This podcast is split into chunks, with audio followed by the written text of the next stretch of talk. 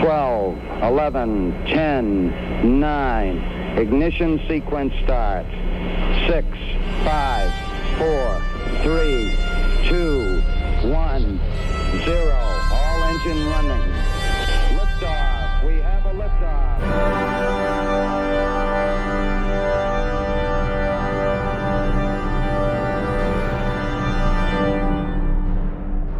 Countdown Podcast Folge 11.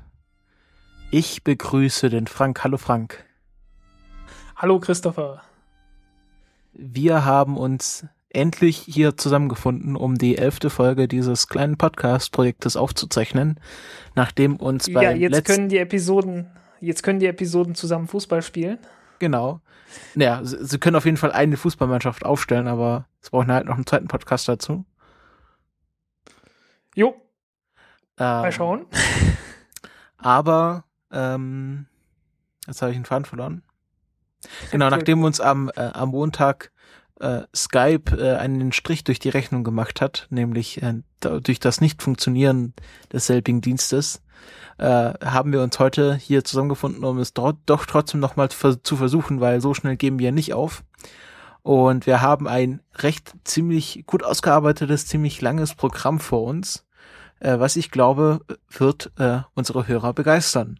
Und wir fangen an mit einem Errata beziehungsweise einer Ergänzung zur letzten Sendung, wo wir uns über den geplanten Verkauf der United Launch Alliance unterhalten haben und es scheint so, dass dieses Angebot wieder vom Tisch ist.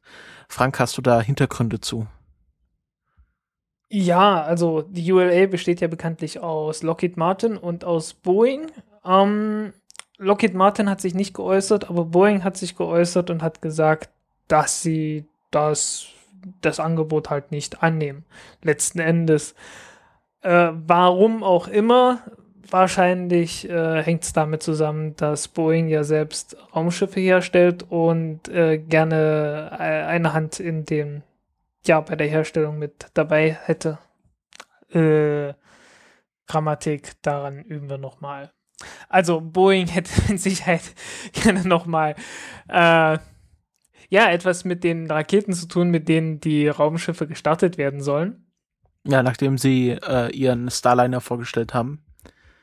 Ja, äh, früher mal CST 100, ähm, de facto einfach nur eine aufgemutzte Raumkapsel. Ähm, Ein Space nicht viel anders als das, was sozusagen. man. Ja, nicht viel anders als das, was auch SpaceX vorstellt. Und jetzt auch, äh, ja, alles immer näher rückt. Immerhin, es sind, es sind aufregende Zeiten, so im Vergleich zu den letzten 15 Jahren, äh, muss man sagen, ja, 2015 ist schon, ist schon spannend. Ja, also haben wir uns den richtigen Zeitpunkt für diesen, für den Beginn dieses Podcasts ausgewählt. Ähm, noch ein kleine, kleines Titbit, äh, was ich sehr lustig fand, ist, dass ähm, jetzt Aerojet Rocketdyne auch nicht mehr die Feststoffbooster der Atlas-Raketen herstellt, was sie in den letzten Jahren gemacht haben, sondern das jetzt komplett an Orbital ATK übergeht. Ähm, wahrscheinlich hat das eine mit dem anderen nichts zu tun, aber ich fand so ein bisschen ganz lustig, dass die da jetzt auch raus sind.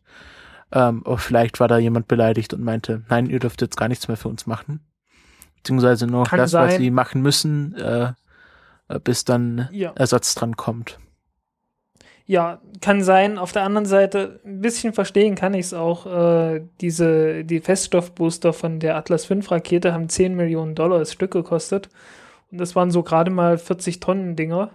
Also relativ klein. Ähm, nur so zum Vergleich, die 120 Tonnen Feststoffbooster von der Ariane 6 sollen demnächst 10 Millionen Euro kosten. Mhm. Also, ähm, es war doch recht hochpreisig.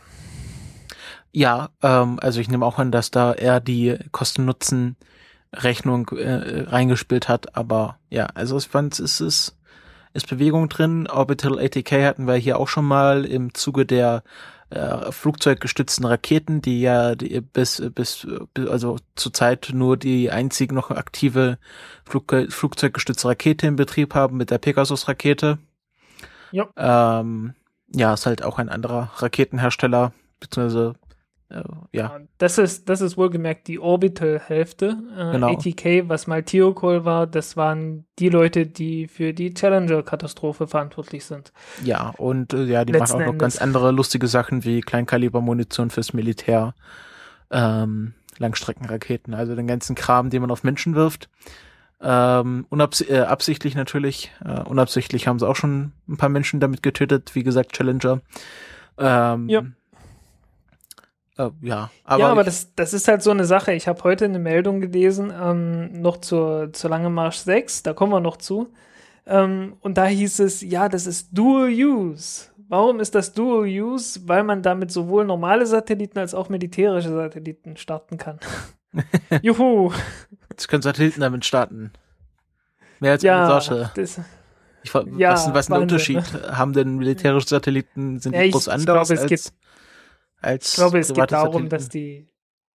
Naja, ich, ich glaube, es geht einfach darum, äh, dass man damit auch andere Satelliten angreifen kann, letzten Endes. Ja, es ist halt eine flexible Rakete. Aber ist jetzt nicht so, dass die, äh, dass irgendwelche anderen Raketen nicht das gleiche könnten. Also die Vega-Rakete ist dafür ganz genauso gut geeignet. Wie Ja, zum halt- Beispiel die Lange Marsch 6 oder sonst was. gut zielen können. Das ist ja äh, die Standaufgabe jeder Rakete in einen bestimmten Orbit einzuschwenken. Ob man da jetzt irgendwas abholt oder äh, mit Ja. irgendwas kollidiert, ist ja schlussendlich dann egal. Ja, also äh, das fand ich eine, eine selten dümmliche Meinung, äh, Meldung. Ja. Es wäre ja nicht das erste Mal, dass selten dümmliche Meldungen durchs Netz gehen. Ähm, ja, das war's zum ULA-Verkauf. Ähm, wir werden erstmal wahrscheinlich eher weniger davon hören. Kann ja sein, dass in ein, zwei Jahren äh, Aerojet Rocketdyne einen neuen Anlauf wagt oder jemand anderes sich dran versucht, ULA zu kaufen.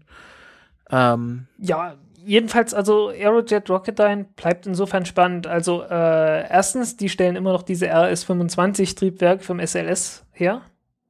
Und das werden sie auch weiterhin tun. Äh, das SLS wird eine Oberstufe mit RL-10-Triebwerken haben, die auch von Aerojet Rocketdyne kommen.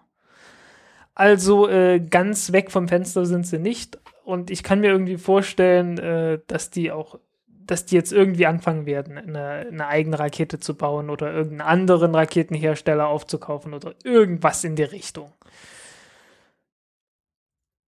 Ja. Ähm, dann schließen wir hier unsere Errata- und Ergänzungskategorie ab. Mehr gibt es nicht. Wir haben anscheinend keine Fehler in den letzten Sendungen gemacht. Und kommen zu einer Alles anderen richtig. Kategorie. Wir haben alles richtig gemacht. Ähm, kommen zu einer anderen Kategorie, nämlich dem Kalenderblatt. Und da habe ich mir diesmal den russischen Kosmonauten German Titov rausgesucht, der am 20. September äh, seinen 15. Todestag ja, feiern kann man jetzt nicht sagen. Also er hatte am 20. September seinen 15. Todestag. Ähm, und German Titov war der zweite Mensch im Weltraum nach Juri Gagarin. Das, ähm, ja, das war einfach mehr oder weniger Zufall. Also er gehörte sozusagen zu dieser ersten Kosmonautengruppe und war auch bei Gagarins Mission ähm, Backup. Also er hat genau wie er sich auf diese Mission vorbereitet, falls, falls Gagarin mal kurzfristig krank wird, einen Schnupfen bekommt und äh, ja, war dann auch gleich für die nächste Mission eingesetzt und hat die auch erfolgreich abgeschlossen. War der zweite Mensch, der einen Orbit um die Erde geschafft hat, weil die Amis da immer noch dran rumgedoktert haben. Und erst danach konnte John Glenn den ersten amerikanischen Orbit machen. Ähm, war der erste Mensch, der im Weltraum geschlafen hat. Äh, der äh, Space. Also waren es mehr als was mehr als ein Orbit. äh, ja, war die Chance gerade mal nach. Ja, Ja, ich glaube, ähm, Gagarin hat ja wirklich bloß einen gemacht. Der Also ich- Gagarin hat sich, äh, war einmal um die Erde und ist dann wieder runtergefallen. Mehr oder weniger kontrolliert. Ähm, warte kurz, ich suche gerade die Mission raus. Vostok 2. Weil, wenn er geschlafen hat, dann muss das ja doch schon etwas länger gewesen sein. Warte, äh, Start ist. Also La- Launch Date war der 6. August. Und Ah, mein Geburtstag. gelandet ist am, äh, nee, er hat schon, er war, glaube ich, 24 Stunden im Orbit. Genau. Vier, et, Vollen Tag. etwa, etwa, ja, 24 Stunden, 25 Stunden war er im Orbit. Da kann man auch mal, Also 16 Orbits. Hm. genau, kann man gemütlich auch mal äh, ein paar Stunden puffen.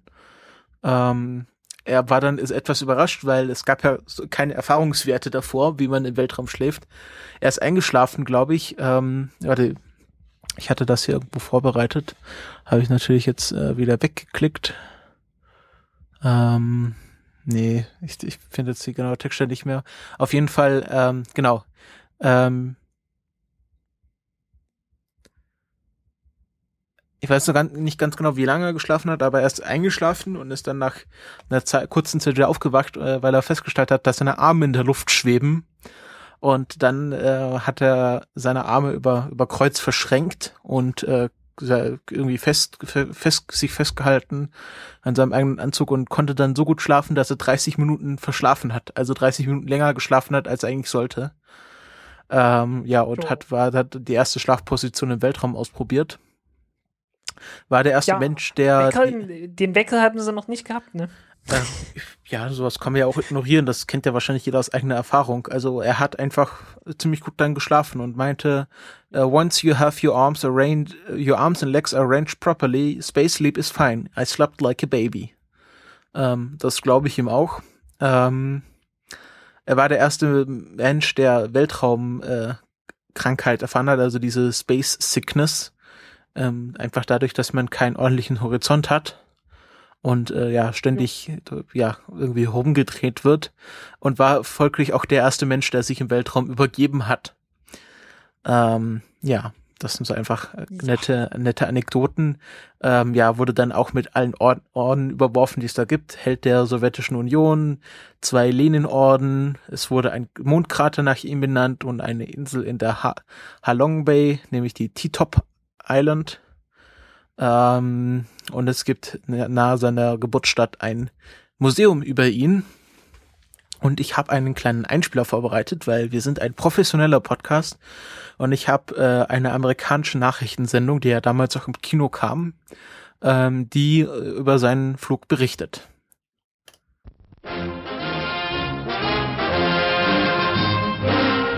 Newspaper headlines tell the story. Herman Titov of Russia returns to Earth after orbiting the globe 17 times in a little more than 25 hours, covering 435,000 miles, which is more than twice the distance from the Earth to the Moon.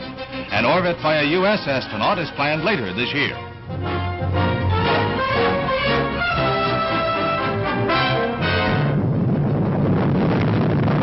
With the usual Russian secrecy prevailing, this launching is from previous films, showing a rocket liftoff similar to the one used in the latest Soviet Union space feat. Radio Moscow reports that the 26-year-old Titov landed exactly in the planned area. This view is of the Earth, seen from a rocket outside the atmosphere. Recording equipment such as this was able to pick up Major Titov's messages as he wrote a new chapter in space history. Radar tracked Titov as it did his predecessor, Major Yuri Gagarin. With no details released by the Russians on the space flight, this series of animated scenes demonstrates the course of an orbit around the Earth. Ja, das war eine Art Wochenschau äh, in, in Amerika.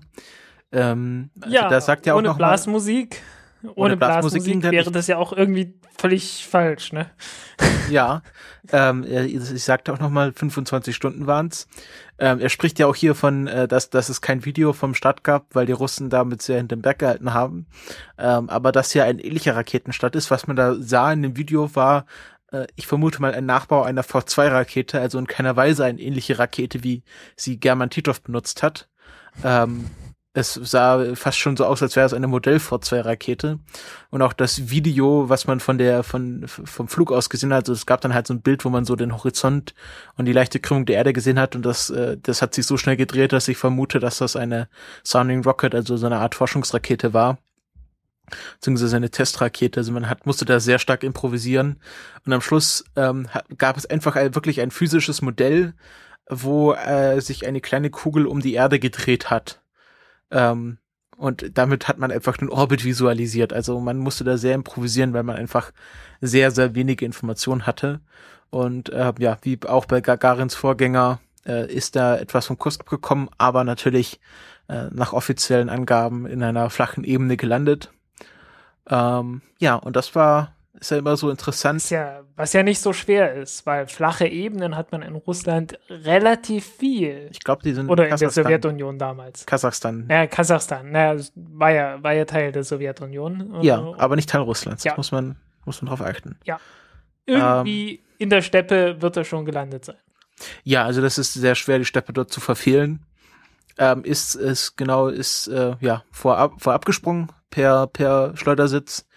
Ähm, ja und im späteren Leben war er dann noch weiter Testpilot. Also er war ähm, er war der erste Mensch auch, der ein äh, Spaceplane geflogen ist. Also ein äh, ein Weltraumflugzeug oder wie man das auf Deutsch nennt. Also das, was jetzt Ja. Virgin Galactics versucht. Ähm, doch nach dem Tod von Gagarin in einem äh, Testflugzeugs in Anführungszeichen Unfall.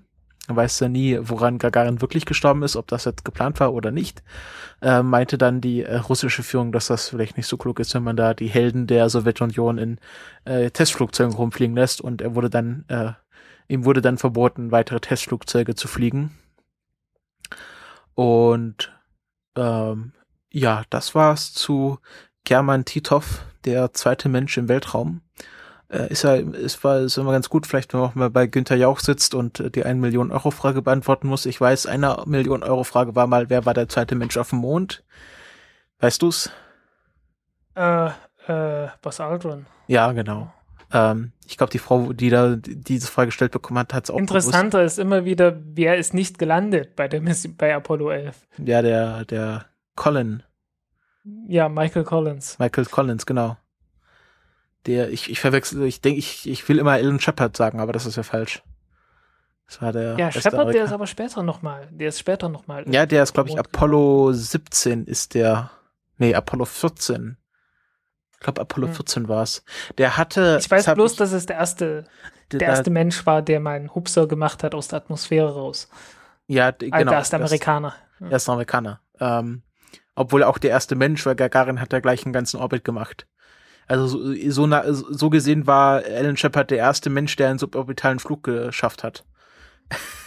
Wenn man so Tja. gehen will. Juhu.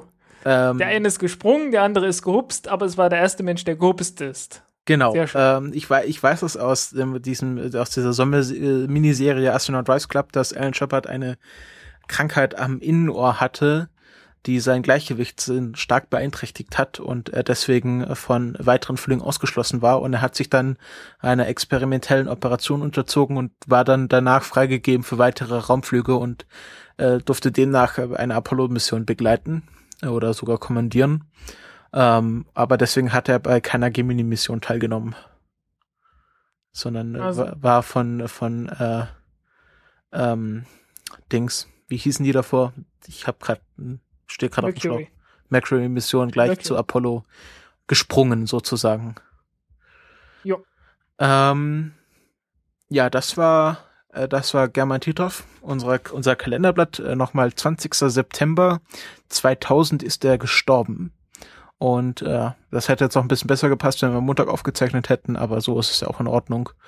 Ähm, ja, und du wolltest ja, dass ich mehr was über Astronauten erzähle, was ich heute noch noch einmal tun werde, sozusagen. Aber wir Ja. gehen jetzt weiter zu unseren Hauptthemen und da ähm, haben wir äh, einen aktuellen, einen aktuellen Fall von Größenwahnsinnigkeit oder was man daraus macht.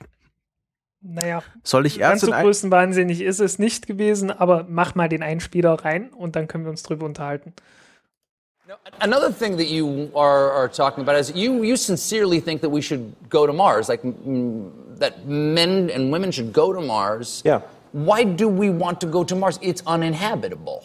It's, it's very inhospitable, that's true. It is. Like you have to be in like domes and everything, and you're just initially, breathing. initially, domes. Initially? Yes. Really? How It's, long uh, before we could turn Mars into well- some place where we could live? It, it, it is a fixer-upper of a planet. Uh, so, uh, at first, you're going to have to live in transparent domes, but eventually, yes, can- we're going to be huffing each other's stank. yeah, uh, but but eventually, you can transform Mars into an Earth-like planet. How would you do that? Uh, you'd, you'd warm it up. Just warm it up. If you With a warm, blanket or with what? How would how Well, would you warm Mars up? You know, it's, it's a the long fast way, away from the sun. There's the fast way uh, and the slow way. Okay. Uh, give, me, give, me the, give me the fast way. The fast way is, is drop thermonuclear weapons over the poles. You're a supervillain. That's what a supervillain does. Yeah. Ja, Das war ähm, Elon Musk äh, bei Stephen Colbert, denn äh, wie wir alle wissen, Stephen Colbert hat den Platz von David Letterman als Host der Late, Late Show, äh, Late Show heißt es so, übernommen Äh, ja, und ich glaub, ja. genau hat, hat sich äh, Elon Musk eingeladen. Sie haben noch ein bisschen über Spa äh, über ihr, wie heißt das andere Tesla und und diese Roboterschlange, die Teslas automatisch aufladen soll, geredet. ja, das sieht auch irgendwie verkehrt aus, aber ja. Genau. Und ähm, ja, also äh, Elon Musk äh, äh, ist jetzt, also wie bei Batman, der Spruch, äh, either you die as hero or you live long enough to become the villain. Und er lebt jetzt anscheinend so lange, dass er auf dem besten Weg zum Supervillain ist, wenn er den Mars mit Atombomben bombardieren will. Oder, Frank? Ja, naja, er hat ja auch schon dieses Jahr oder letztes Jahr, ich glaube dieses Jahr war es, äh, bei, bei der Landung der Falcon-Raketen gesagt, wenn das klappt, dann besorge ich mir so ein äh, Vulkan, äh, irgendeine Vulkaninsel und äh, baue da mein geheimes äh, Hauptquartier da rein. Kennst du sein I will Twitter-Profil? treat my I will treat myself to to a volcano lair. Ich Kennst du weiß sein nicht, wie man Twitter, das übersetzen kann. ja, sein Vul Vulkangeheimversteck? Kennst du sein Twitter-Profilbild? Äh, ja, das mit der Katze, ne? Genau, er hat eine, wei- er ist einfach nur sein Schoß, wo eine weiße Katze sitzt, die er äh, böse Eine streichelt. Plüschkatze. Ich glaube, eine, eine Plüschkatze heißt das. Also er spielt schon sehr damit, dass er im Grunde ein äh, das beste, der beste Vorlage für einen Bond-Bösewicht ist. ja, definitiv. Ja, also was er gesagt hatte, äh, Mars is a fixer-upper of a planet. Also äh, ja, es ist halt wie so ein, wie so ein, ja, wie so ein Haus, bei das noch ein bisschen reparaturbedürftig ist, bevor man einziehen kann. Oder wie Ja. es auf Ebay heißen würde, was für Bastler. Genau, ein Planet für Bastler. Bastelplanet Mars. Ich glaube, wir haben unseren Titel gefunden. Ja. Ja, ähm, wie will er es basteln? Er will, äh, also, das ist natürlich ein altes Thema, also ein richtig altes Thema. Und wer so einschlägige Literatur, sprich Science-Fiction-Romane gelesen hat, der kennt das Ganze auch schon. Terraforming vom Mars wird lange schon diskutiert. Und eine der wichtigsten Dinge, die man dafür machen muss, ist äh, irgendwie ein bisschen mehr Atmosphäre in die Atmosphäre zu bringen. Weil zurzeit hat die so einen Druck von, naja, ein Prozent von dem, was wir hier so haben. Dafür fast nur Kohlendioxid. Äh, also Mars hat witzigerweise 20 oder 30 mal so viel CO2 wie die Erde in der Atmosphäre, aber die Atmosphäre ist halt entsprechend dünn. Und äh, das will man ändern, indem man halt äh, irgendwie mehr Atmosphäre da reinbringt. Und eine Möglichkeit ist, man schnappt sich die Polkappen und verdampft einen Teil davon. Und äh, das kann man jetzt langsam machen oder man kann es etwas schneller machen. Und äh, weil Stephen Colbert in seiner Sendung natürlich den langweiligeren und langsameren Weg äh, nicht hören wollte, hat er gesagt, was ist der schnelle Weg? Und der schnelle Weg, äh, der schnellste Weg, über den auch schon gesprochen wurde, auch schon früher, ist halt einfach, man baut, nimmt sich Atombomben und lässt die explodieren in der, äh, ja, in den Polen und äh, dann hat man jede Menge Gas in der Atmosphäre. Juhu! Ja, ich meine, lebt ja niemand dort, also. Ja, großer Vorteil wäre natürlich, äh, die Waffen wären nicht mehr auf der Erde. Ja, also können das, das, äh, das Hätte was, Beginn hätte von was von Abrüstung, ne? Superman 3 oder 4 war es, äh, nochmal umschreiben. Hm. Weißt du, was ich meine? Mm, nee, Beim Beginn Äh, von ach irgendeinem so, nee, nee, warte, warte, warte. Warte mal. Irgendein Superman, wo er die Rakete abgelenkt hat, ne? Nee, nee, ähm, es gibt einen, äh, den Beginn von irgendeinem Superman-Film, ich glaube drei war es, wo er alle Atombomben der Welt in einem Netz einsammelt und sie in die Sonne wirft und damit Weltfrieden herstellt. Juhu! Und man kann das so umschreiben, dass er das einfach auf die Polkappen von Mars wirft. Und dann hätten wir auch unsere Geschichte. Tja. Ja, B-Variante ist natürlich, man nimmt sich ein paar Asteroiden und lässt die da reinhauen, weil die haben im Zweifelsfall sehr viel mehr Energie als so eine lumpige Wasserstoffbombe. Ja, ich meine, so ein, so ein, so ein 40, 50 Meter Asteroid wie bei Tunguska hat mehr Energie als die größte Wasserstoffbombe aller Zeiten. Also, äh, das sollte man nicht unterschätzen. Ja, ähm, aber ich, ich meine, findet man einen Planet, äh, Asteroid und überzeugt ihn davon, dass er in, den- äh, in den Mars reinfällt, so wie du es willst. Ja, will man ja machen mit etwas kleineren. Ja, die NASA will, will ganz andere Dinge machen, da reden wir gleich noch drüber. Ähm, Jo. es gibt noch eine andere Geschichte, die ihn äh, nicht nur zu einem Bond-Bösewicht, sondern zu auch äh, in, in die Region von Adolf Hitler bringt. Ähm, oder so sehen es jedenfalls die Bewohner der, warte, warte, so sehen es die Bewohner von Boca Village, nee, Boca Chica Village. Boca, Boca Chica, natürlich, ja. Ich habe Genau. den Namen vergessen. Ja. Ähm, das ist eine Ansiedlung von, wie viele Menschen sind es? 23? Ich hatte 28 im Kopf, aber irgendwas in der Größenordnung. Eine Schulklasse ungefähr. Hatte hier Seite Dallas News. Ähm, Dazu sollte man sagen, in, in den USA wird alles als Stadt bezeichnet. Also das Wort Town, äh, wenn da drei Häuser stehen, ist das eine Town. Ja, also das ist schon eine Stadt. Das Wort Dorf wird in den USA praktisch überhaupt nicht benutzt. Hm, Ich Und- hier nicht genau die genau Invoice, aber es war auf jeden Fall unter 30. Ja. Naja, Ähm. jedenfalls, äh, die würden dann relativ in der Nähe der, der Stadtanlage wohnen und das Problem ist halt, dass die Umgebung der Stadtanlage beim Start äh, ja frei sein muss. Genau, in einem 15 Da sollte Stunden niemand sein. Zeitfenster. Ja. Und äh, da hat man dann halt äh, nicht sehr viel drüber nachgedacht und einfach gesagt, ja, die werden dann irgendwie von der Polizei evakuiert und dürfen dann gar nicht mehr zurück und äh, auch ja halt in diesem 15-stündigen Zeitfenster. Wenn dann mal ein Start irgendwie verschoben wird, was ja das ein oder andere Mal schon vorgekommen ist, dann wird das Prozedere halt mehrfach gemacht und äh, muss man sagen, da muss man sich was Besseres einfallen lassen. Wahrscheinlich wird es irgendwie so darauf hinauslaufen, äh, alle Leute zu großzügig zu entschädigen, dass sie woanders äh, hingehen können und äh, ein anderes Haus irgendwo bauen können. Ja. Ähm, ein, ein Bewohner, eine Bewohnerin, nämlich Cheryl Stevenson, 55 Jahre alt, äh, sagte, it's like Nazi Germany. Äh, was ich ja schon äh, ein, ein sehr weit hergeholten Vergleich, ähm, ja, also ich würde nicht sagen, dass, dass man, weil man mal 15 Stunden lang, also da ist man wahrscheinlich bei einer Bombenentschärfung länger evakuiert und äh, kann es auch besser planen. Ja, auf der anderen Seite sowas wie eine Bombenentschärfung, das äh, ist ein relativ europäisches Phänomen, Das stimmt. kein amerikanisches. Aber ähm, ja, also ich finde es, ich finde es, äh, ich finde es ganz, ganz, ganz witzig diese Meldung, ähm, weil man, äh, ja, also auf der einen Seite will er Mars mit Atombomben bombardieren, auf der anderen Seite ist er, ist er ganz böse zu Bewohnern einer kleinen Ans Ansiedlung. Ähm, das, äh, das ist Elon Musk. Wobei man sagen muss, so, so ganz ernsthaft war das natürlich nicht gemeint. Nein, Ich also glaube, das hat man, das hat man jetzt auch irgendwie gehört. Äh, Ich, nur für den Fall der Fälle, Ironie ist ja manchmal etwas schwierig. Ich glaube, äh, es war relativ deutlich, dass er das nicht ernst gemeint hat. Mit den Atombomben oder mit Nazi-Deutschland. Mit, äh, mit den Atombomben.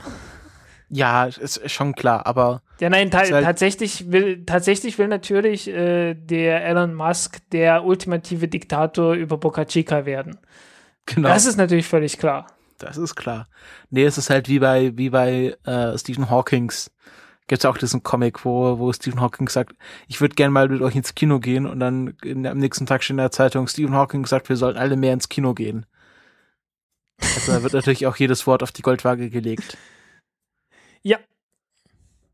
Ähm, Naja, gut. aber ist Ähm, natürlich für, für so einen Weltraum-Podcast sehr interessant, ähm, auch mal so die äh, lustigeren Meldungen aufzusammeln. Aber wir kommen jetzt wieder zum ernsten Raumfahrtsbusiness. Ja, Und weil ja. SpaceX kriegt es ja immer noch nicht hin, äh, eigene Raumfahrer in den Orbit zu bringen. Deswegen können wir noch nicht über SpaceX-Astronauten reden, aber dafür über andere. Und Wie da würden denn. SpaceX-Astronauten heißen? Extronauten? Oder? Ich habe keine Ahnung. Also wir reden Äh, jetzt über einen, wieder einen, über einen Kosmonauten, aber über einen lebenden Kosmonauten, nämlich Gennady Padalka oder genauer gesagt äh, Gennady Ivanovich Padalka mit äh, Vatersnamen, ähm, ist Der Der jetzt wieder auf der Erde wandelt. Genau, der ist äh, vor ein paar Wochen mit äh, Christ mit Andreas Morgensen und dem Kasachisch, kasachischen Astronauten, dessen Namen ich vergessen habe, die ja beide einen zehn Tage Aufenthalt auf der ISS hatten, zurückgekehrt ähm, und war davor sechs Monate Kommandant der ISS und ist zum jetzigen Zeitpunkt der äh, erfahrenste Astronaut bzw. Kosmonaut, den wir zurzeit haben, mit insgesamt 879 Tagen im Weltraum. Also äh, etwas unter drei Jahren. Jo. Ähm, ja, zweieinhalb Jahre, genau. Ähm, ja, und ist, ähm, ja, äh, der Stefan, äh, nicht der Stefan, der Frank meinte, dass ich mal ein bisschen Hintergrund zu äh, den ganzen aktuellen Astronauten geben sollte, weil ich da immer ein wenig äh, mit mei- den Namen rumwerfe, aber äh, viele wahrscheinlich gar kein Gesicht oder äh, keine Geschichte zu verbinden könnten. Und äh, Gennady, ich habe ja schon äh, Stephen ähm, Namen Scott Kelly vorgestellt als äh, einer der One Year in Space Teilnehmer. Und Gennady Padalka ist äh, ja hat äh, ist äh, war früher Colonel bei der russischen Air Force, ähm, ist da jetzt ausgeschieden, hat aber davor 1500 Flugstunden insgesamt äh, äh, angesammelt, ähm, hat über 300 äh, Fallschirmabspringen hinter sich und ist auch Ausbilder für Fallschirmspringer und hat bei der UNESCO ähm, im Bereich Advanced Diagnostic Ultrasound in Microgravity, nee, das war was anderes. Er hat bei der UNESCO als Umweltingenieur gearbeitet, also hat äh, sich Sachen ausgedacht, wie man die Umwelt besser macht, dadurch, dass man Dinge baut. Und äh, genau, war äh, äh, Investigator, also Mitforscher. Bei, so NASA-Projekten heißt das ja immer Investigator, also so Principal Investigator für das Advanced Diagnostic Ultrasound in Microgravity. Ähm, genau. Genau, wie man Telemedizin. oder? Genau, Telemedizin. Medi- Ja, Ja, Telemedizin im Weltraum, also wie man Astronauten von der Erde aus im Weltraum diagnostizieren kann oder behandeln kann, je nachdem. ja, das wäre hilfreich. Genau, ist Vater von drei Kindern, aber das ist ja jetzt eher nebensächlich. Ähm, hat, trägt den äh, Orden der als Held der russischen Föderation. Ähm, und das ist ein sehr spezieller Orden, denn den haben ähm, entweder Astronauten oder Veteranen des Tschetschenienkrieges. Ui. Was ich eine sehr Naja. lustige Gruppe an Menschen finde. Ähm, Ja, na, man hat ja noch nicht, ne, die, die russische Föderation äh, hat ja noch nicht so richtig viel Geschichte. Und ja, gut, man hätte mit Sicherheit auch anderes finden können, aber naja. Genau, Hero of halt the so ist. Russian Federation. Genau, es sind entweder, entweder Soldaten oder As äh, Kosmonauten in dem Fall. Ähm, er hat bisher an fünf Missionen teilgenommen. Ähm, genau, genau. Sein erster Weltraumflug war 13.08.1998, obwohl er schon 89 ausgewählt wurde. Also ähm, er war noch äh, ein Kosmonaut, der in der Sowjetunion äh, als äh, solcher ausgewählt wurde, aber durfte dann erst fliegen, als es dann russische Föderation hieß. Ähm, genau, sein erster Flug Und war das ging dann zu mir, ne? Genau, sein erster Flug war zu mir, mir, mir Expedition 26 vom 13.8. 13.08.1998 bis zum 28.02.1999. Also, ähm, zwei, vier, Das war sechs, schon nach dieser, das war schon nach dieser Kollision mit dem Progress-Transporter, ne? das weiß ich nicht. Was war da? Ja. Naja, äh, es ist ja, ich glaube, es war 1997, dass ein, äh, ein Progress-Transporter mit dem Spectre-Modul, der mir äh, kollidiert ist, äh, als man versucht hat, das Ganze per Hand ferngesteuert, also äh, ja, ich glaube, irgendwie mit, mit Fernsteuerung per Hand zu docken. Und ja, da ist es halt zum Auffahrunfall gekommen im All. Äh, hat in einem Modul ein Leck gegeben, das musste dann komplett, äh, ja, halt abgekapselt werden. Äh, Stromversorgung fiel zu einem großen Teil aus, musste dann überbrückt werden und so weiter. Ähm, und war halt eines der ganz großen Probleme mit der Mir gewesen, weshalb die dann ja auch, ich glaube, 2001 oder so entsorgt wurde.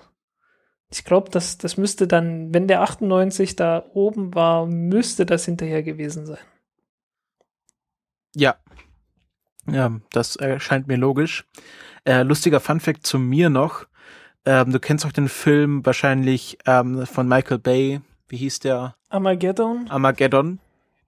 Und der wurde Ja. in Russland äh, nur in einer geschnittenen Fassung gezeigt, äh, weil man Ja, äh, zeigen wollte, wie die Mir zerstört wird in diesem Film.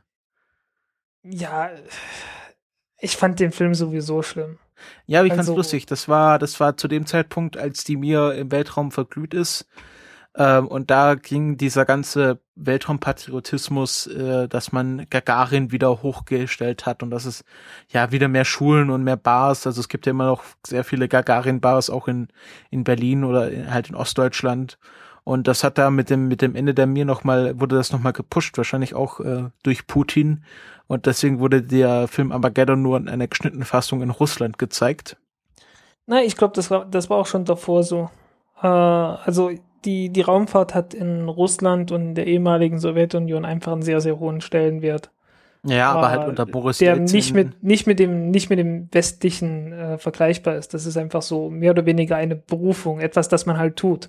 So wie man in die Kirche geht oder so. Ja, aber ähm, unter unter ähm, äh, mit dem Ende der Mir und dem Aufstieg von Putin äh, gewann das nochmal alles in Traktion, als der komplette Imperialismus äh, Russlands nochmal äh, neu angekurbelt wurde, nachdem es zwischen ähm, Gorbatschow und Jelzin eher runtergefahren wurde. Ja. Naja, nicht nur das, das ganze Land ist ja zusammengebrochen. Von daher. Ja, genau. Hm. Ähm, genau, danach waren es vier Missionen zur ISS. ISS Expedition 9, dann 1920, 31, 32 und jetzt zuletzt 43, 44 und mit äh, der Übergabe des Kommandos ähm, von äh, Padalka zu Kelly endete dann auch die Mission 44 und zurzeit ist es Mission 45.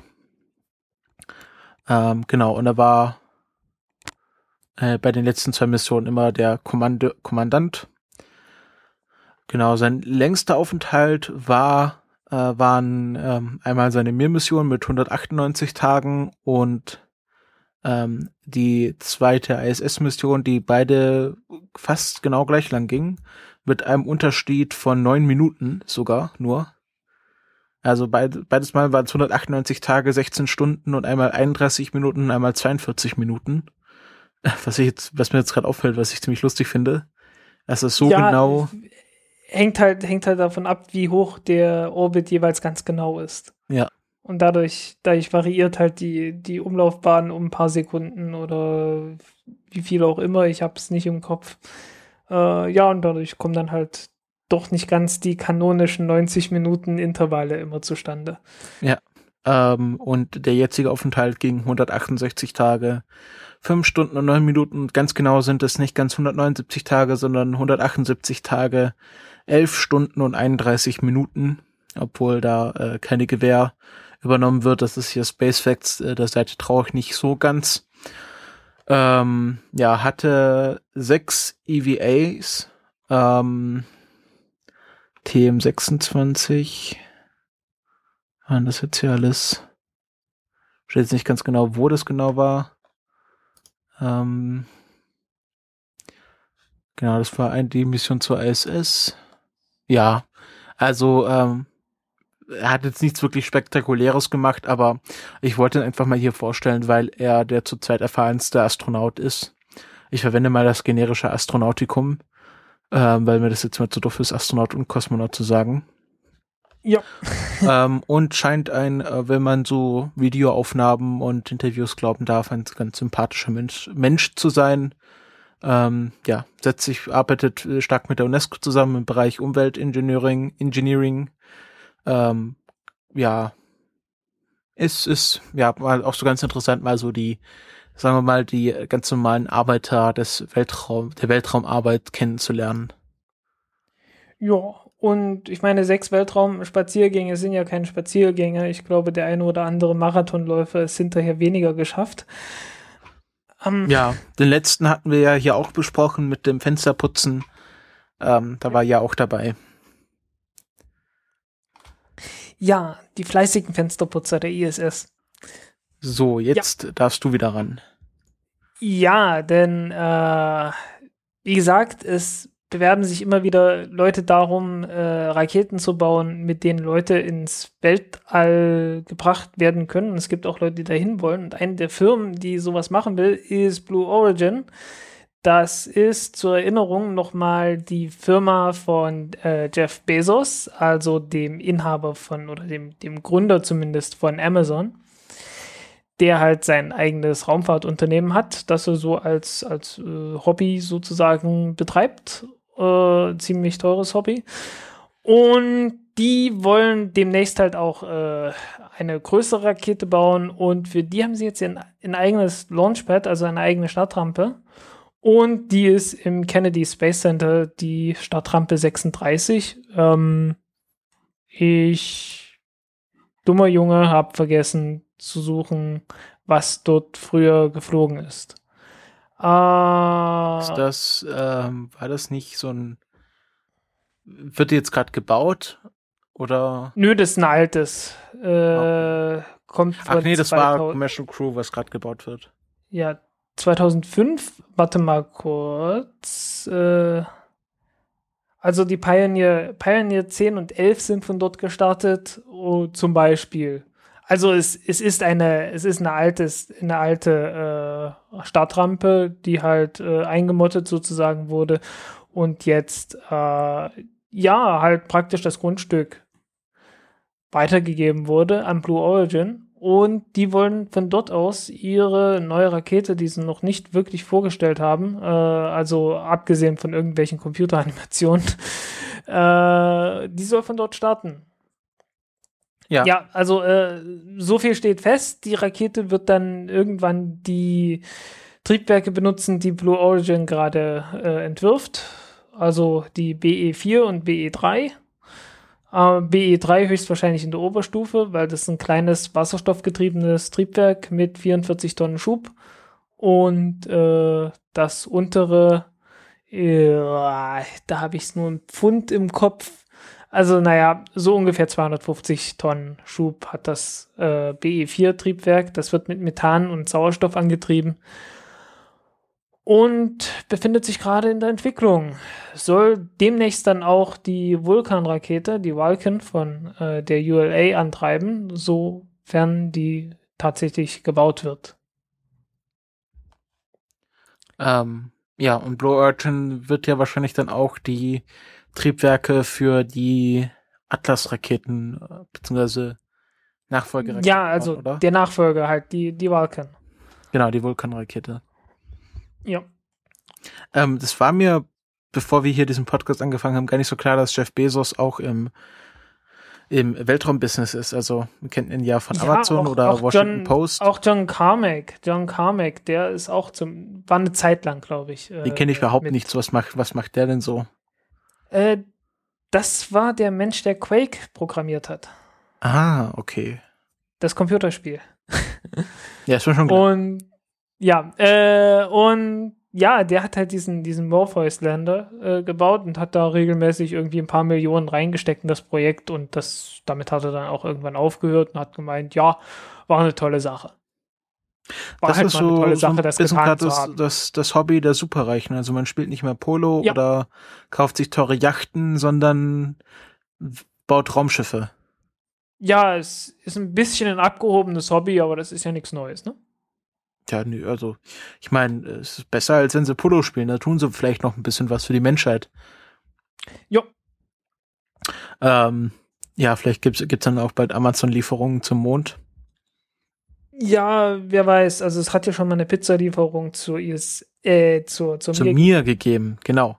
Domino Pizza hat zu mir geliefert. Haben wir das hier schon Podcast gehabt? Nee, Pizza hat. Pizza hat war das. Was Pizza hat? Ah, okay. Ja, das war Pizza. Nee, da, genau, war Pizza. Nee, bist du dir sicher, dass es Pizza Hut war, nicht Domino?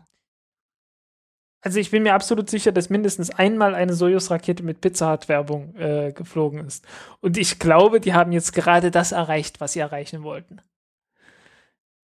Weil es ist jetzt irgendwie so 18 Jahre später und zwei Leute unterhalten sich in der Öffentlichkeit darüber, dass einmal eine Soyuz-Rakete mit Pizza Hut-Werbung geflogen ist. Naja, es gibt ja auch eine Lavazza Espressomaschine auf der ISS, den IS Espresso. Ja, gut. Kennst du das? Okay, ich, äh, ich hab's, ich hab's irgendwann mal vernommen, ja. Ja, also sie haben äh, natürlich die Italiener und natürlich hat er äh, das irgendwie Samantha Cristoforetti installiert, auch sehr klischeehaft, mhm. ähm, dass äh, in Zusammenarbeit mit Lavazza sie eine Espresso-Maschine gebaut haben, die auch in Schwerelosigkeit funktioniert und die eigentliche Challenge war dann, äh, Espresso-Tassen zu bauen, die in Schwerelosigkeit funktionieren, weil das Konzept von Tassen ist auf Schwerkraft ausgelegt. Und sie haben dann so eine Ja. kleine Plastiktasse genommen, die mit äh, Oberflächenspannung und äh, ja, solchen Sachen funktioniert haben, so dass man ganz gemütlich einen Espresso im, in der auf der ISS trinken kann. Und ich glaube, darüber sind Äh, die ganz glücklich. Also so mal so Ja, ich, ich kann mich gerade erinnern, ich kann mich gerade erinnern, wie hieß die Astronautin? Samantha Cristoforetti. Ja, genau. Äh, die in, in Star Trek-Uniform vor dem Fenster, äh, vor dieser Cupola. Ja, das hat sie auch Und gemacht. Ich weiß nicht, ich weiß nicht, ich weiß nicht, ob sie, ob sie gerade den Kaffee da getrunken hatte. Aber irgendwer hat dann halt drunter geschrieben, äh, in Zitat an äh, Star Trek Voyager, äh, there is coffee in the nebula. Weil in einer der, in einer der früheren, in einer der früheren Folgen äh, hatten die ja dieses komische Ding, oh, wir haben so unglaublich wenig Energie, dass wir überhaupt nichts mehr machen können, dass wir die Heizung runterdrehen müssen auf dem Raumschiff und gleichzeitig mit Warp-Antrieb fliegen.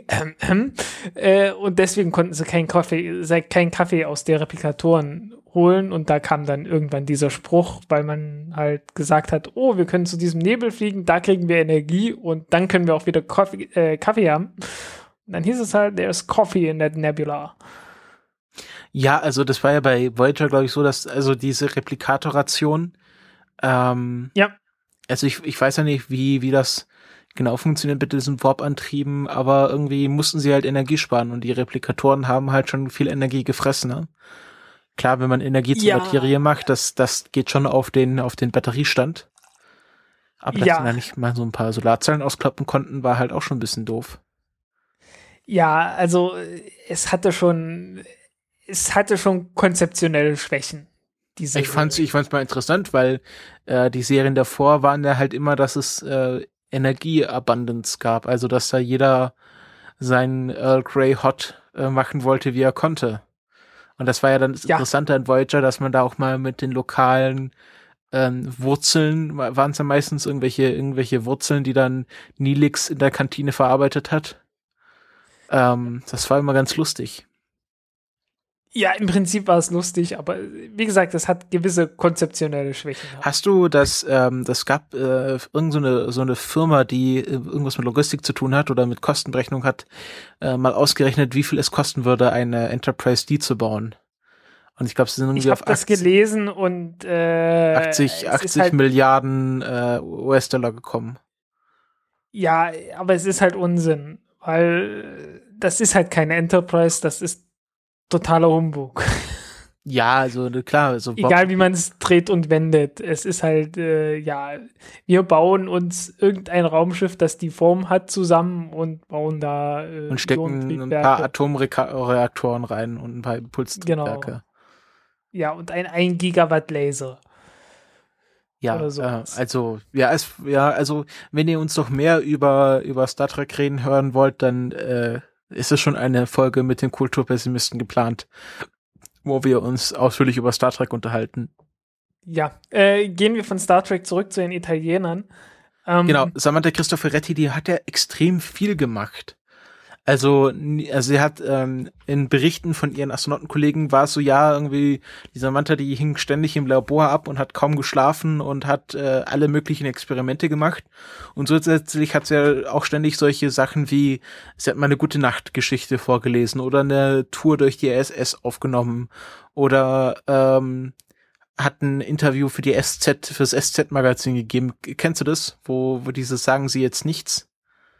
Äh, nein, ehrlich gesagt. Äh, ich habe nur mitgekriegt, dass sehr viel über Twitter äh, in meine Twitter-Timeline gespült wurde. ja, sie war halt extrem aktiv auch, ja. sagen wir mal so Publicity-mäßig. Also nicht nur nicht nur im Forschungsbereich, sondern auch für die Öffentlichkeit, Öffentlichkeitsarbeit hat sie sich mehr eingesetzt als äh, ja jeder Astro andere Astronaut, der aktuell auf der ISS ist. Äh, Scott Kelly macht macht so ein bisschen seine Fotos, aber ja, so richtig viel macht er auch nicht. Mhm. Öffentlichkeitsarbeit. Natürlich ja. arbeitet er schon ständig, aber halt an anderen Sachen. Ähm, und sie hat halt sehr viel auch, ja, für, für den Videokanal, für den YouTube-Kanal gemacht. Ja, die Italiener sind, äh, also ich glaube, die Italiener sind ziemlich unterschätzt, was Raumfahrt angeht. Äh, die sind also ziemlich aktiv, zumindest in der europäischen Raumfahrt. Ähm, also die Vega-Rakete ist beispielsweise fast ein italienisches Projekt. Ne? 70 Prozent davon oder so äh, gehen äh, auf die Italiener zurück. Also auch von der Finanzierung und allem Möglichen. Die Feststofftriebwerke, die kommen eigentlich komplett aus Italien. Äh, ja, deswegen heißen die auch so komisch, ne? Ja, die Italiener sind und, ja äh, auch sehr, also sehr technisch begabt auch eigentlich. Also wir wissen ja alle, dass das Mikrofon und das Telefon eigentlich von äh, Italienern erfunden wurde.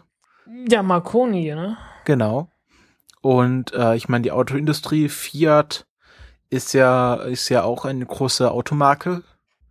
Ja. Und Fermi, der äh, Fermi war einer der wichtigen Leute, die bei der Atombombe mit beteiligt waren. Ist das war der gleiche Fermi wie vom Fermi-Paradox? Ja. Apropos Fermi-Paradox, hast du das mit etwas Edward Snowden mitbekommen? Nö. Der meinte, er hat jetzt einen anderen Ansatz fürs Fermi-Paradox äh, gefunden. Ähm, also das Fermi-Paradox erklärt da irgendwie, warum wir keine Aliens gefunden haben bisher. Äh, weil äh, alle Radiowellen, die bisher rausgegangen sind, sind nur so und so weit gekommen und ja, also ich habe das nicht mehr ganz im Kopf, aber Edward Snowden meinte, es kann auch sein, dass die Aliens ihre Verschlüsse, ihre Na Kommunikation so gut verschlüsseln, dass es für uns aussieht wie äh, natürlich generierte Strahlung. Äh, ja, aber dazu brauchst du es gar nicht mal verschlüsseln, da reicht es aus, wenn du es komprimierst. Oder so, jedes also jedes halt über Snowden, der muss halt über Verschlüsselung reden. Ja, genau. Äh, aber Fakt ist, äh, wenn du ein Signal so gut wie es geht komprimiert hast, dann sieht das, äh, also im Idealfall, dann sieht das genauso aus wie natürliches Rauschen. Ja, ähm, und das finde ich, fand ich sehr interessant. Aber wir sind jetzt etwas abgeschworfen. Äh, Blue Origin, warst du da schon fertig mit dem eigenen Launchpad? Ja, im Grunde schon. Dann gehen wir jetzt weiter zu den Chinesen, die eine neue Rakete gestartet haben. Ja, und das ist die Lange Marsch 6. Wir hatten es ja vorhin schon mal kurz angesprochen. Äh, ja, die Chinesen fangen halt an, eine komplett neue Raketenfamilie sozusagen aufzubauen. Die haben neue, neue Triebwerke entwickelt dafür, äh, abgeleitet von russischen Triebwerken. Äh, das sind die YF100. Ich habe keine Ahnung, was dahinter steht für ein Name. Ähm, auf jeden Fall ist das ein Triebwerk, das bisschen mehr als 100 Tonnen äh, Schub liefert und äh, eins davon ist in der ersten Stufe dieser Rakete. Von daher kann man sich schon vorstellen, das ist jetzt nicht die allergrößte Rakete. Äh, sie wiegt ziemlich genau 100 Tonnen, ich glaube 103 Tonnen. Und ja, ist jetzt halt der der erste Vorläufer von dieser neuen Familie, zu der dann später auch Lange Marsch 5 und Lange Marsch 7 gehören werden. Wobei die 5 die größte von den dreien ist und äh, die 6 ist die kleinste und die 7 wird irgendwas dazwischen sein und äh, wie die Nummerierung zustande gekommen ist, das äh, hat sich mir nicht erschlossen. Ja, was ist jetzt die Lange Marsch 6? Wie gesagt, eine kleine Rakete die hauptsächlich dafür gedacht ist, dass man mit relativ kurzer äh, ja mit relativ kurzer Reaktionszeit, relativ wenig Vorbereitungszeit einen Satelliten starten kann. Ähm, das gilt natürlich jetzt nicht für den ersten äh, für den ersten Start. Das war einfach nur ein Probedurchlauf sozusagen mit vielen, vielen kleinen Satelliten. Es waren 20 Satelliten an Bord, irgendwelche äh, keine Ahnung. Es waren, mit, es war mindestens. Ja, ja, Studentenprojekte von diversen, von diversen Universitäten. Äh, mindestens einer davon war auch ein Amateurfunksatellit. Äh, deswegen haben die Amateurfunker tatsächlich die erste Meldung geliefert, dass alles geklappt hat. die waren einfach etwas schneller mit ihrer Meldung als die, als halt der Weg über die Behörden. Ja, äh, es ist nicht die allereffizienteste Rakete. Die, also die ersten beiden Stufen, die sind ziemlich gut. Äh, das ist mit Kerosin und Sauerstoff ganz normal. Und die dritte Stufe ist eine kleine Stufe, die mit Kerosin und Wasserstoffperoxid angetrieben wird. Äh, Wasserstoffperoxid hat den großen Vorteil, dass es halt äh, erstmal nicht tiefgefroren ist. Soll heißen, es bleibt erstmal so, wie es ist. Es ist ein lagerbarer Treibstoff, halbwegs.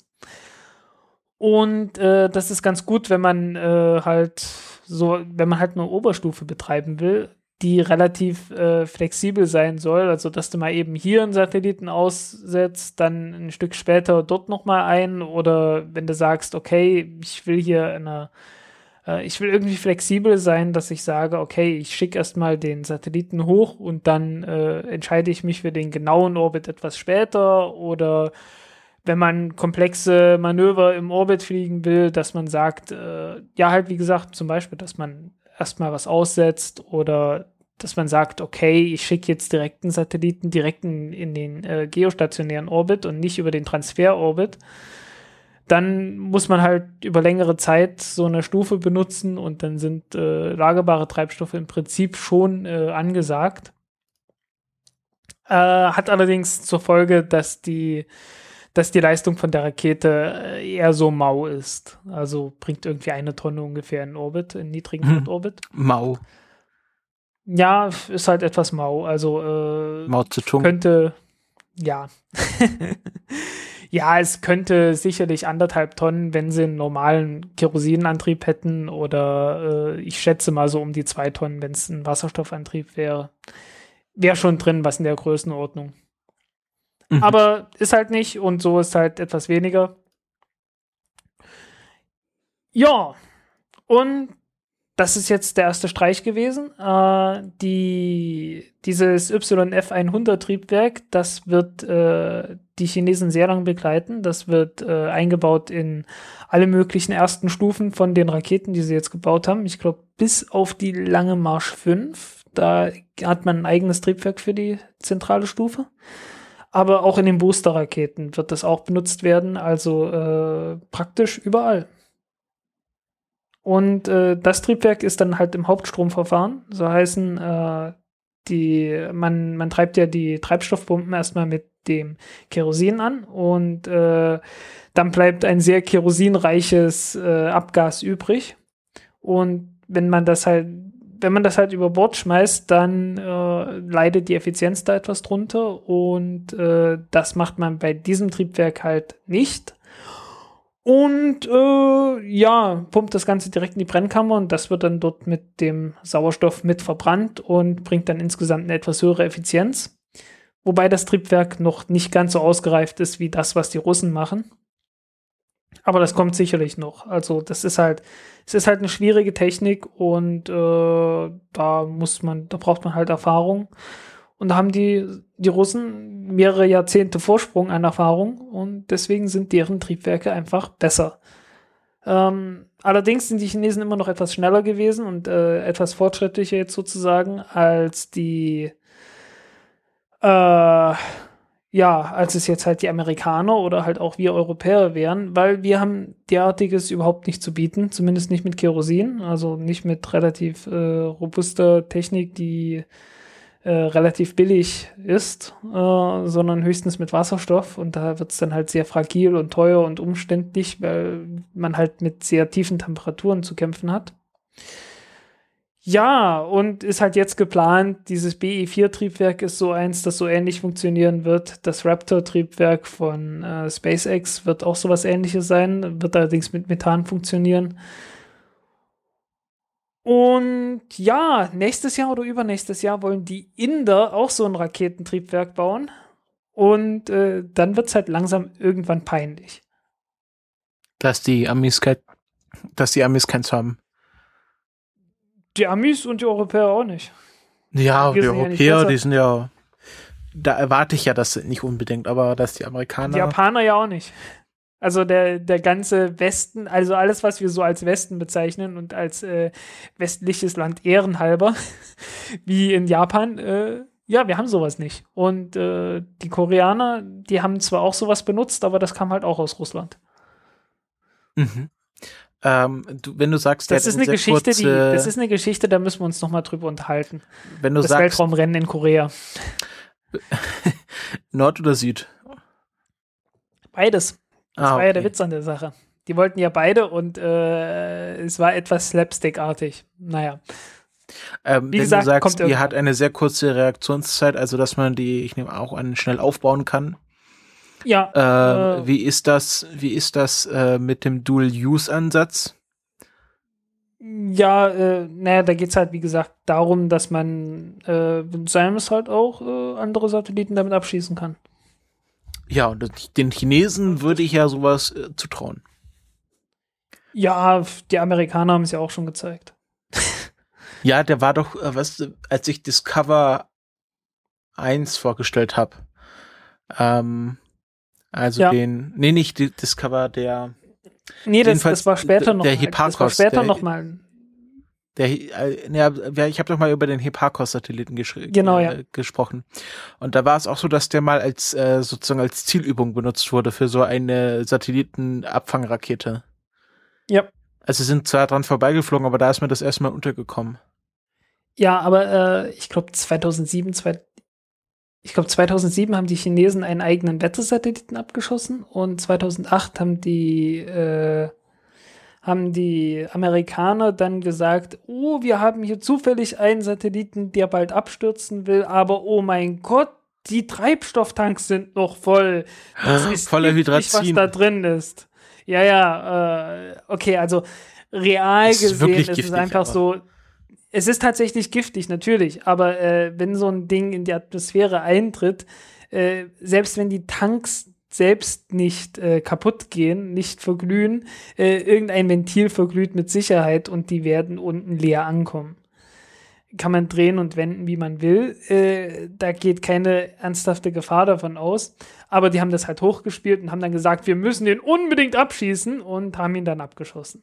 Aber hey, Und das wenn war natürlich Amerikaner keine Propaganda. Umweltschutz- Das war Wenn Amerikaner Umweltschutz äh, betreiben können, dadurch, dass sie was abschießen, dann sind die natürlich sofort dabei. ja. äh, Ähm, Hm. Ja, gab es da schon mal einen Vorfall, wo, äh, wo, ein, wo ein Satellit abgeschossen wurde, der jetzt nicht dem Land gehört hat, der den abgeschossen hat? Also wirklich mal. Wenn dieser du meine russische- private Verschwörungs, wenn du meine private Verschwörungstheorie hören willst, äh, Sicher, es gab diese. Es gab eine Kollision zwischen einem russischen Satelliten und einem Iridium-Satelliten. Müsste ich jetzt auch gucken, das war auch so um die Dreh rum. Auch 2008 oder so. Also das, das war auch nachdem die Chinesen das abgeschossen haben und ich glaube auch nachdem die Amerikaner ihren abgeschossen hatten. Äh, und der ist halt mit dem Iridium-Satelliten über, der, über Sibirien äh, kollidiert. Sollte ursprünglich irgendwie fünf Kilometer weiter weg sein. Äh, zumindest nach, nach den äh, bekannten Daten, die man hatte, nach den bekannten Orbitaldaten. Ja, ich habe dann mal nachgeguckt, was das für ein Satellit eigentlich war. Und also ich habe es jetzt nicht, ich habe die Daten jetzt nicht mehr vor mir. Äh, muss man noch mal, müsste ich noch mal genau nachgucken. Ist jetzt auch ein paar Jahre her. Aber der Punkt ist einfach der, äh, das waren Nachrichtensatelliten, dessen Übertre also dessen Empfänger eigentlich kaputt war. Also die, die eigentliche Nutzlast, ne? Also so heißen, konnte nicht mehr die Nachrichten auf die Erde funken, die man halt, äh, die man halt mit Nachrichtensatelliten machen würde. Ne? Die Transceiver waren ausgefallen. Aber die eigentliche Kommunikation mit dem Satelliten, das funktionierte alles noch. Man hat das Ding halt einfach nur in Standby geschalten. Äh, war auch so ein tonnenförmiges Ding. Die Solarzellen mussten also nicht ausgerichtet werden. So heißen, das Ding hatte mit Sicherheit Strom. Jetzt kann man sich überlegen, okay, ist das Ding zufällig äh, in die Nähe von diesem Satelliten gekommen und ist das zufällig kollidiert oder wurde das äh, über die über der Tiger halt genau äh, da reingesteuert? ist zumindest eine Möglichkeit. Und wenn man sich anschaut, wie die Amerikaner und die Russen sich heutzutage gegenüberstehen, äh, ja, also wie gesagt, es ist nur eine Verschwörungstheorie. Äh, ich habe da es, ich habe da nur Anscheinsbeweise und äh, ich bin mir auch nicht selbst ganz sicher, ob ich mir das selbst glaube. Aber naja, die Möglichkeit besteht zumindest. Hm. Ähm. Wie gesagt, also äh, nehme man jetzt bitte nicht auf die goldene Waage. Wie gesagt, ich bin mir selber nicht sicher, ob ich das glauben kann oder nicht. Es ist auf meinem Mist gewachsen. Äh, ja, ne? Ja, aber äh, es ist trotzdem interessant, dass ähm, ich meine, Satelliten sind, also wenn man sich anschaut, klein. wie oft, wie oft, äh, ja nicht nur klein, aber auch wichtig. Also gerade ja. für das Militär, also wie oft da so ein, also jetzt vor kurzem hat ja eine Atlas V äh, wieder so Navy-Satelliten hochgebracht. Das sind halt ja. auch alle Kommunikationssatelliten und wenn man wenn man sagen wir so, die werden die Chinesen, das ist ja so, wenn wir wenn wir jetzt mal in die Rolle von Donald Trump versetzen und äh, äh, kurz äh, immer kurz davor stehen, immer kurz erwarten, dass die Chinesen die USA einnehmen. Was würdest du als erstes machen? Natürlich die Satelliten abknallen. Weil ja, dann können die ähm, ganzen Streitkräfte nicht mehr miteinander so gut kommunizieren. Warte mal, da gibt es sogar einen Podcast, der das besprochen hat, der nennt sich War College. Äh, ist relativ neues Ding. Wird mhm. von Reuters und einem Kerl, der einen Blog betreibt, namens War is Boring. Namens Fefe. Nein, nein, äh, heißt War is Boring. Und äh, die haben eine Ausgabe gemacht, How China's Military Might Matches Up with the United States. Und ich glaube, da war das dabei, oder? Nee, warte. Warte, warte, warte. Äh, war das da dabei? Ach nee, nee, warte, das war die vom 9., nee, vom 2. September. Uh, what a real war in space might look like. Das war's. Äh, genau. Und, ich ja. schick dir mal den, ich schick dir mal hier den Link zu. Copy Link Location. Das war jetzt logischerweise nicht abgesprochen. So, doch, und doch. da kann sich, war natürlich alles abgesprochen. Natürlich. Äh, und das kann sich dann jeder in den Show Notes äh, anschauen. Ja, ähm, es gibt ja auch noch von äh, Scott, ähm, ach Gott, nicht Scott Kelly. Ich habe so mit, mit Namen habe ich mit Namen habe ich es wirklich nicht. Ähm, dieser YouTuber. Ich suche den gerade mal, warte. Der hat auch was zu Weltraumkriegsführung gesagt. Warte, gib mir eine Sekunde. Scott Manley hieß er, genau. Ähm, der macht äh, sehr schöne Kerbal Space Programm Videos und ist auch Astrophysiker ähm, hm. also studierter Astrophysiker. Und der meinte, äh, Krieg im Weltraum ist unheimlich langweilig, äh, ja. weil, äh, weil das halt muss, man muss halt in Orbit warten. Also es ist wie halt dann wie früher bei großen Kriegsschiffen auf, auf See, wo man dann halt äh, eine, zwei Stunden sich irgendwie positioniert hat und dann 15 Sekunden eine Breitseite abfeuert und dann zwei Stunden sich wieder positionieren muss. Und das alles dann in 3D und nicht nur in 2D, also nicht nur auf einer Ebene auf dem Meer, sondern in alle Richtungen. Und wenn, und er meinte dann auch, wenn es dann irgendwann mal Krieg im Weltraum geben wird, dann wird das äh, nur mit durch Roboter ausgetragen, weil auch kein Mensch diese G-Kräfte aushalten würde, die, die gebraucht werden, um da irgendwie irgendwas zu reißen. Ja, also vor allem, du kannst dich im Weltraum du kannst nicht nur nicht schreien im Weltraum, beziehungsweise es hört dich niemand, äh, aber du kannst immer gesehen werden. Everybody sees Egal, you in space. Ja, ja, außer wenn du dich hinterm Asteroiden versteckst. Also, das kennen wir ja. Star Wars. Ja. Musst du ein paar, so musst du ein paar seismische Bomben ins, in, ins Asteroiden, Asteroidenfeld werfen. Ja, aber so viele gibt's da ja nicht. ja, wenn du halt in der richtigen Region bist. Jo. Naja, jedenfalls, ähm, ja, Lange Marsch 6. Langen Marsch vor sich. Ja, hat einen langen Marsch vor sich. Hat auch einen langen Marsch hinter sich. Äh, einen sehr langen Marsch. Wurde mehrfach verschoben. Ein paar Jahre. Ja, müssen wir sehen. Ähm, gehen wir aber wieder zurück von China in die USA. Es gibt Streit in der NASA oder mit der NASA nicht nur mit der NASA, sondern über die NASA sozusagen. Also Mama Über und Papa NASA, streiten okay. sich übers Kind. Ja. Ähm, also wir haben ja nicht nur SpaceX und äh, diese ganzen privaten Unternehmen, die äh, die den Weltraumflug ja kommerzialisieren wollen, sondern auch die NASA an sich hat ja ein schickes Programm, das nennt sich Commercial Cruise, wo sie ähm, ja privaten Menschen ermöglichen wollen, in den Weltraum zu fliegen. Ähm, und dazu bauen sie ja gerade ihr Orion Spacecraft, ähm, was ja dann äh, Astronauten in Zukunft in den Weltraum bringen soll. Ähm, denn zurzeit, wie wir alle wissen, haben die USA keine Möglichkeit, eigene Raketen mit Menschen zu starten. Das müssen immer noch die Russen machen. Ähm, und wer sich das ausgedacht hat, und das muss man wissen, um zu verstehen, warum dieser Streit entsteht, das war nämlich der liebe George W. Bush, der sich das, glaube ich, 2003 vorgeschlagen hat, dass wir doch mal, dass die USA doch mal wieder nach dem äh, Nachfolgeprogramm des Space Shuttles entwickeln sollten, äh, womit ja, man das war direkt, das war halt direkt nach dem Absturz der Columbia. Ja. Äh, was halt ein sehr transparenter Ablenkungsversuch eigentlich war. Also ich glaube nicht, dass sie ab, absichtlich. Ach so, äh, genau. Orion war ein Ablenkungsversuch von Columbia. Genau. Nicht, dass Ja. Columbia ein Ablenkungsversuch in sich war. Ähm, Das ähm, wäre das wär, das wär jetzt sogar über meine Verhältnisse sehr zynisch gewesen. ähm, ähm, genau, dass, dass man kommerziellen Raumfahrern äh, ermöglichen kann, mit der NASA in den Weltraum zu fliegen. Und äh, dann kam halt äh, SpaceX um die Ecke und meinte, ha, wir bauen jetzt unsere eigenen Raumschiffe und guck mal hier, liebe USA, wir bringen auch eure Sachen in den Weltraum, wenn ihr uns dafür genügend Geld gibt. Und jetzt gibt es so den Streit, beziehungsweise die Meinungsverschiedenheit. Obama findet die SpaceX und Blue Origin ganz toll.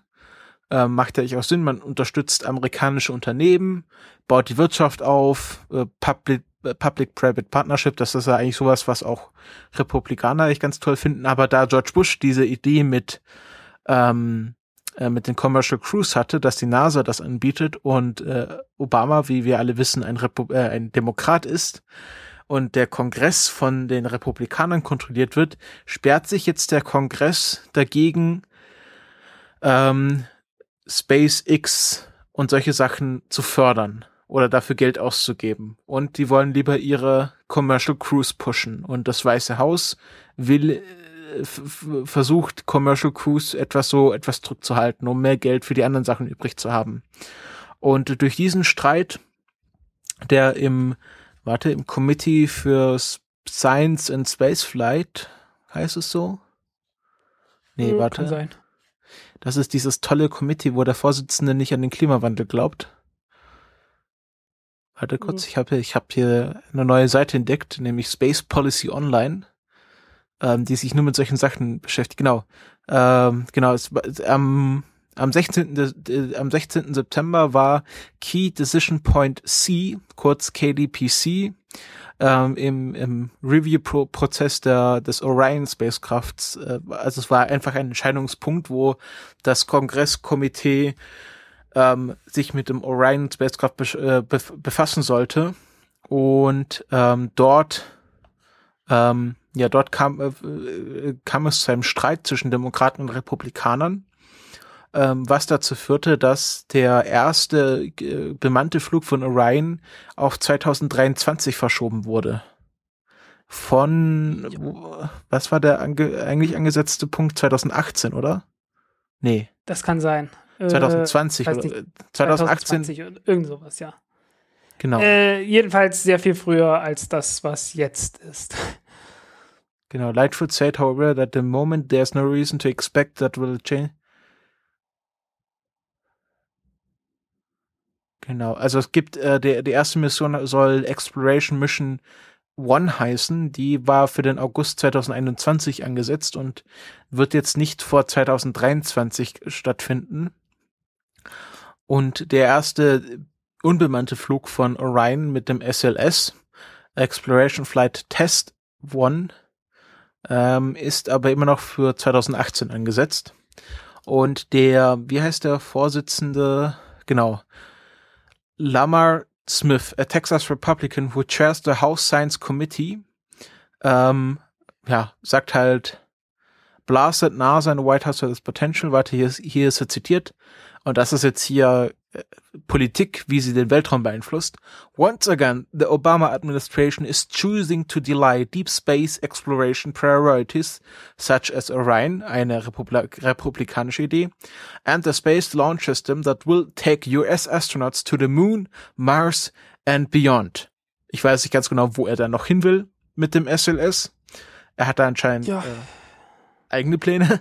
While Ja, this administration has consistently cut funding for these programs and delayed their development, Congress has consistently restored funding as part of our commitment to ma maintain American leadership in space.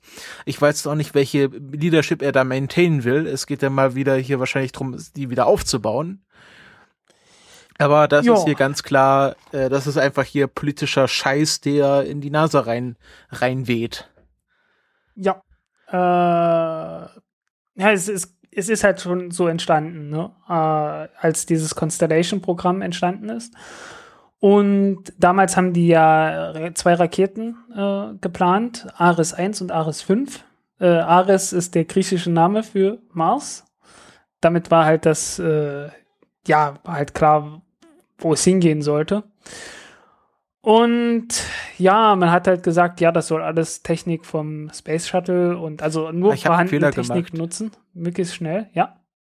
Dieses Commercial Cruise ist SpaceX und der ganze Rest. Ja, ja, genau, das ist das. Und, ähm, äh, und Orion und ist halt- SLS ist was anderes. Genau, ich habe das immer Das ist NASA. vorhin.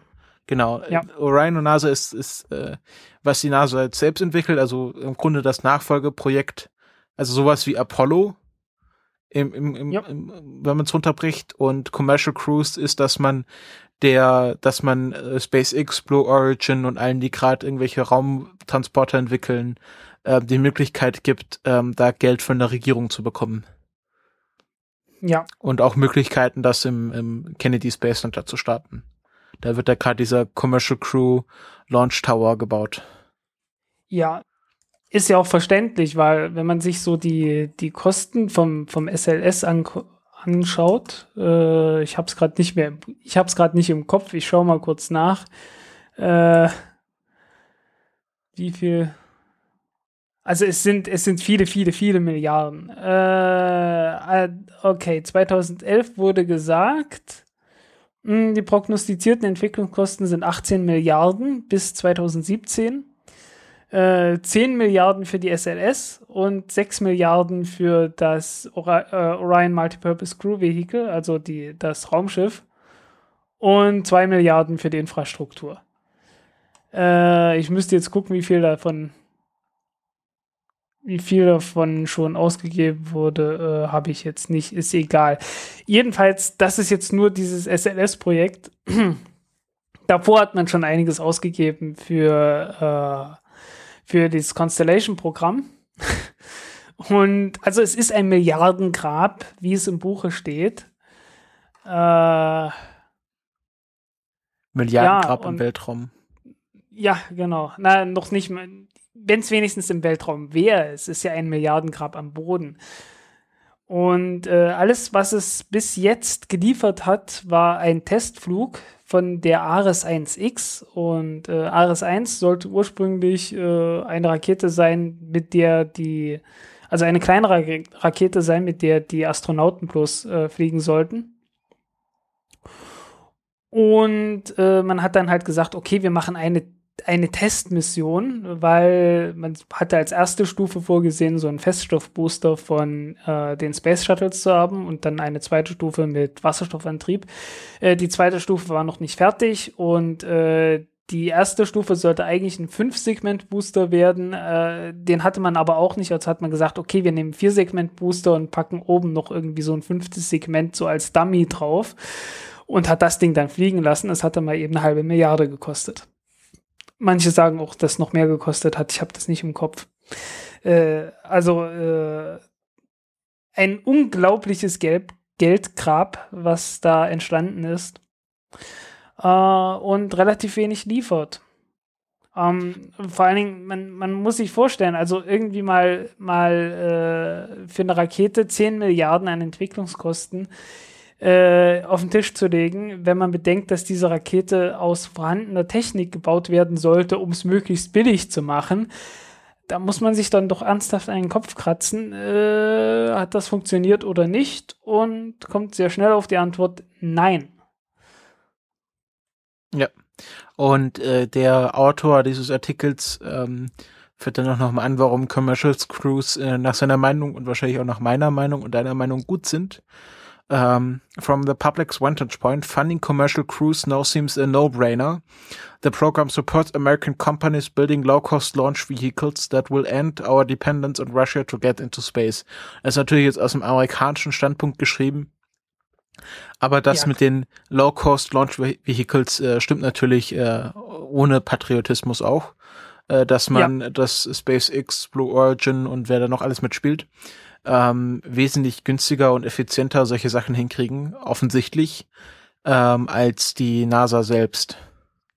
Ja, äh, es ist natürlich immer eine Frage von Zuverlässigkeit. Ne? Also, ähm, also in einer Hinsicht verstehe ich das, man hat halt eine größere Fallhöhe. Ne? Wenn, wenn es dort einen Unfall gibt, dann sagt man, ja, ihr habt ja nur versucht, Geld einzusparen und habe damit das Leben unserer Astronauten gefährdet oder wie auch immer. Ne? Also ein bisschen kann man es verstehen, dass die, dass die Politiker da äh, vielleicht nicht nur die Frage im Kopf haben. Nee, aber wenn da ein Unfall passiert, können sie eh nur verlieren, weil wenn da ja. mit SLS ein äh, Unfall passiert, dann heißt es, warum habt ihr da Steuergelder für uns verschwendet oder also es wird auch wahrscheinlich heißen, warum habt ihr Steuergelder dafür ausgegeben, wenn das SLS startet, weil äh, SpaceX offensichtlich günstiger war.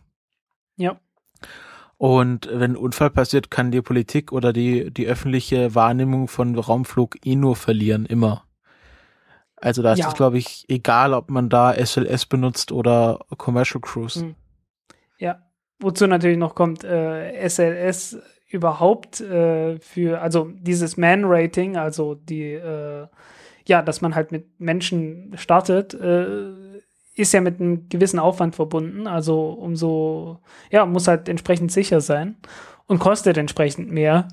Und ich verstehe nach wie vor nicht, warum man das mit so einer großen Rakete überhaupt macht. Warum macht man das nicht mit einer kleinen Rakete, wo man einfach ja weniger Kosten hat, um die so sicher hinzukriegen und dann startet man halt die Raketen, äh, die, dann startet man die Astronauten mit einer kleinen Rakete, die extra dafür gebaut ist, die extra sicher dafür ist, zu einem Raumschiff im Orbit, das dann mit der großen Rakete hingebracht wurde, nur eben ohne Menschen.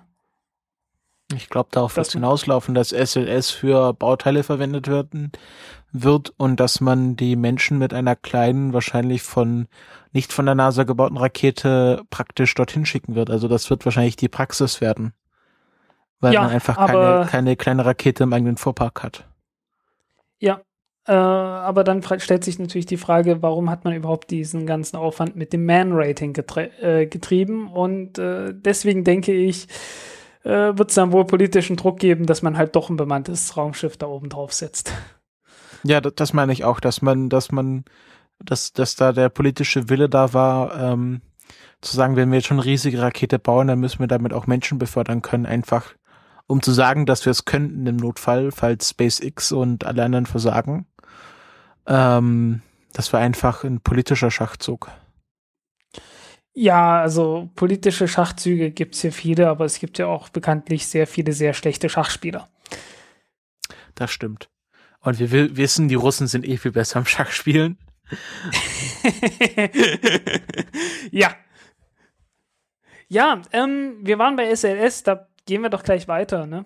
Ja, würde ich sagen. Weil weil äh, für die erste Mission mit dem SLS äh, hat man jede Menge kleine Nutzlasten ausgeschrieben und eine davon ist ein CubeSat.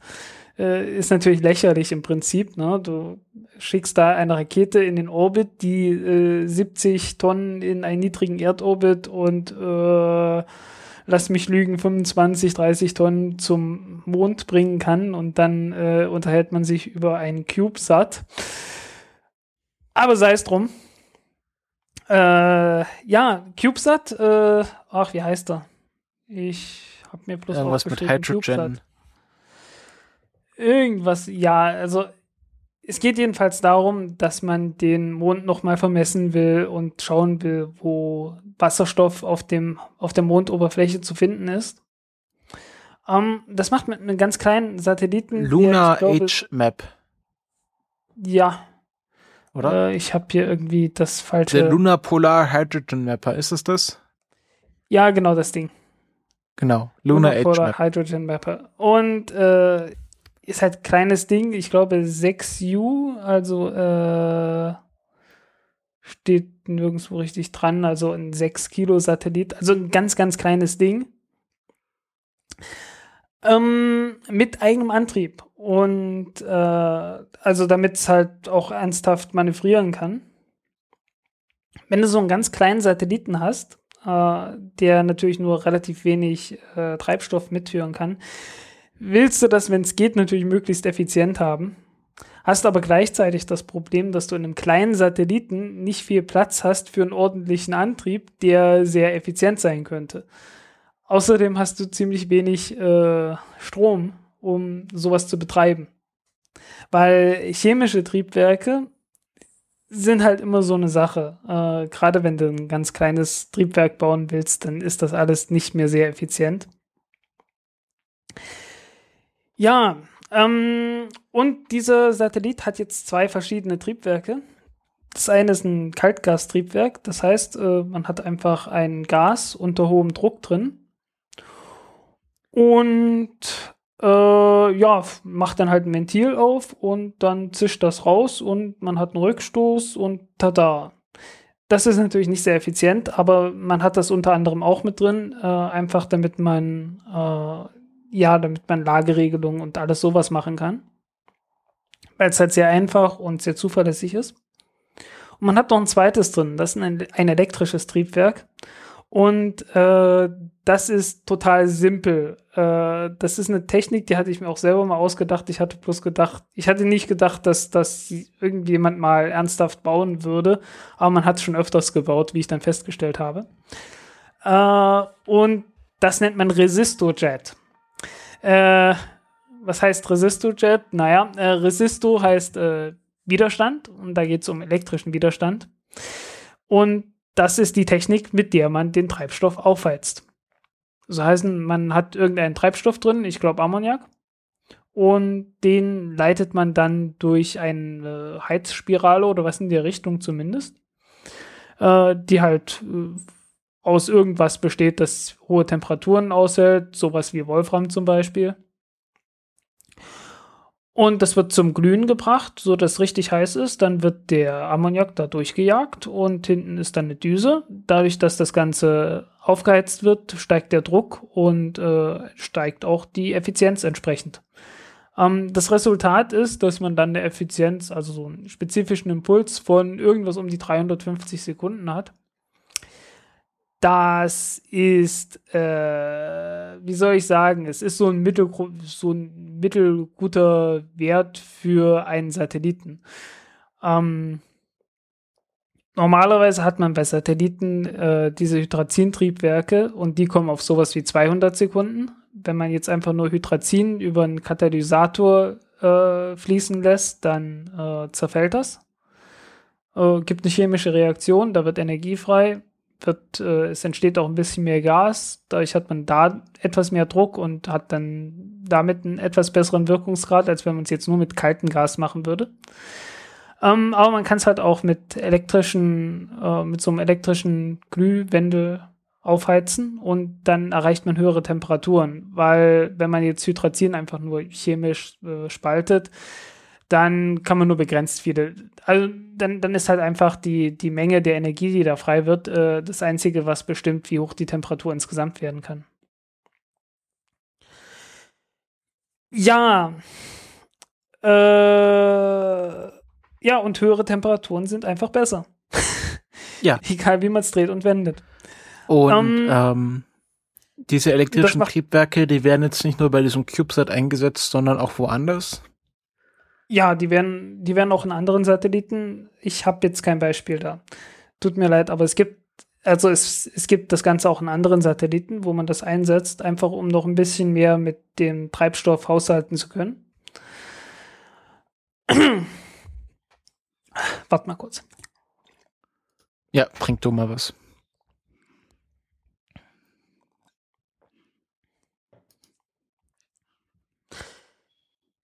Ja, und äh, damit sind wir eigentlich beim Thema. Wie kann man möglichst viel Treibstoff in Satelliten einsparen? Weil ähm, es ist völlig egal, ob der Satellit nun zum Mond fliegt oder ob der um die Erde kreist. Man braucht Treibstoff, um die, äh, die Flugbahn irgendwie zu beeinflussen, um die zu stabilisieren, um äh, halt die Manöver, äh, die, die Manövriertriebwerke zu benutzen.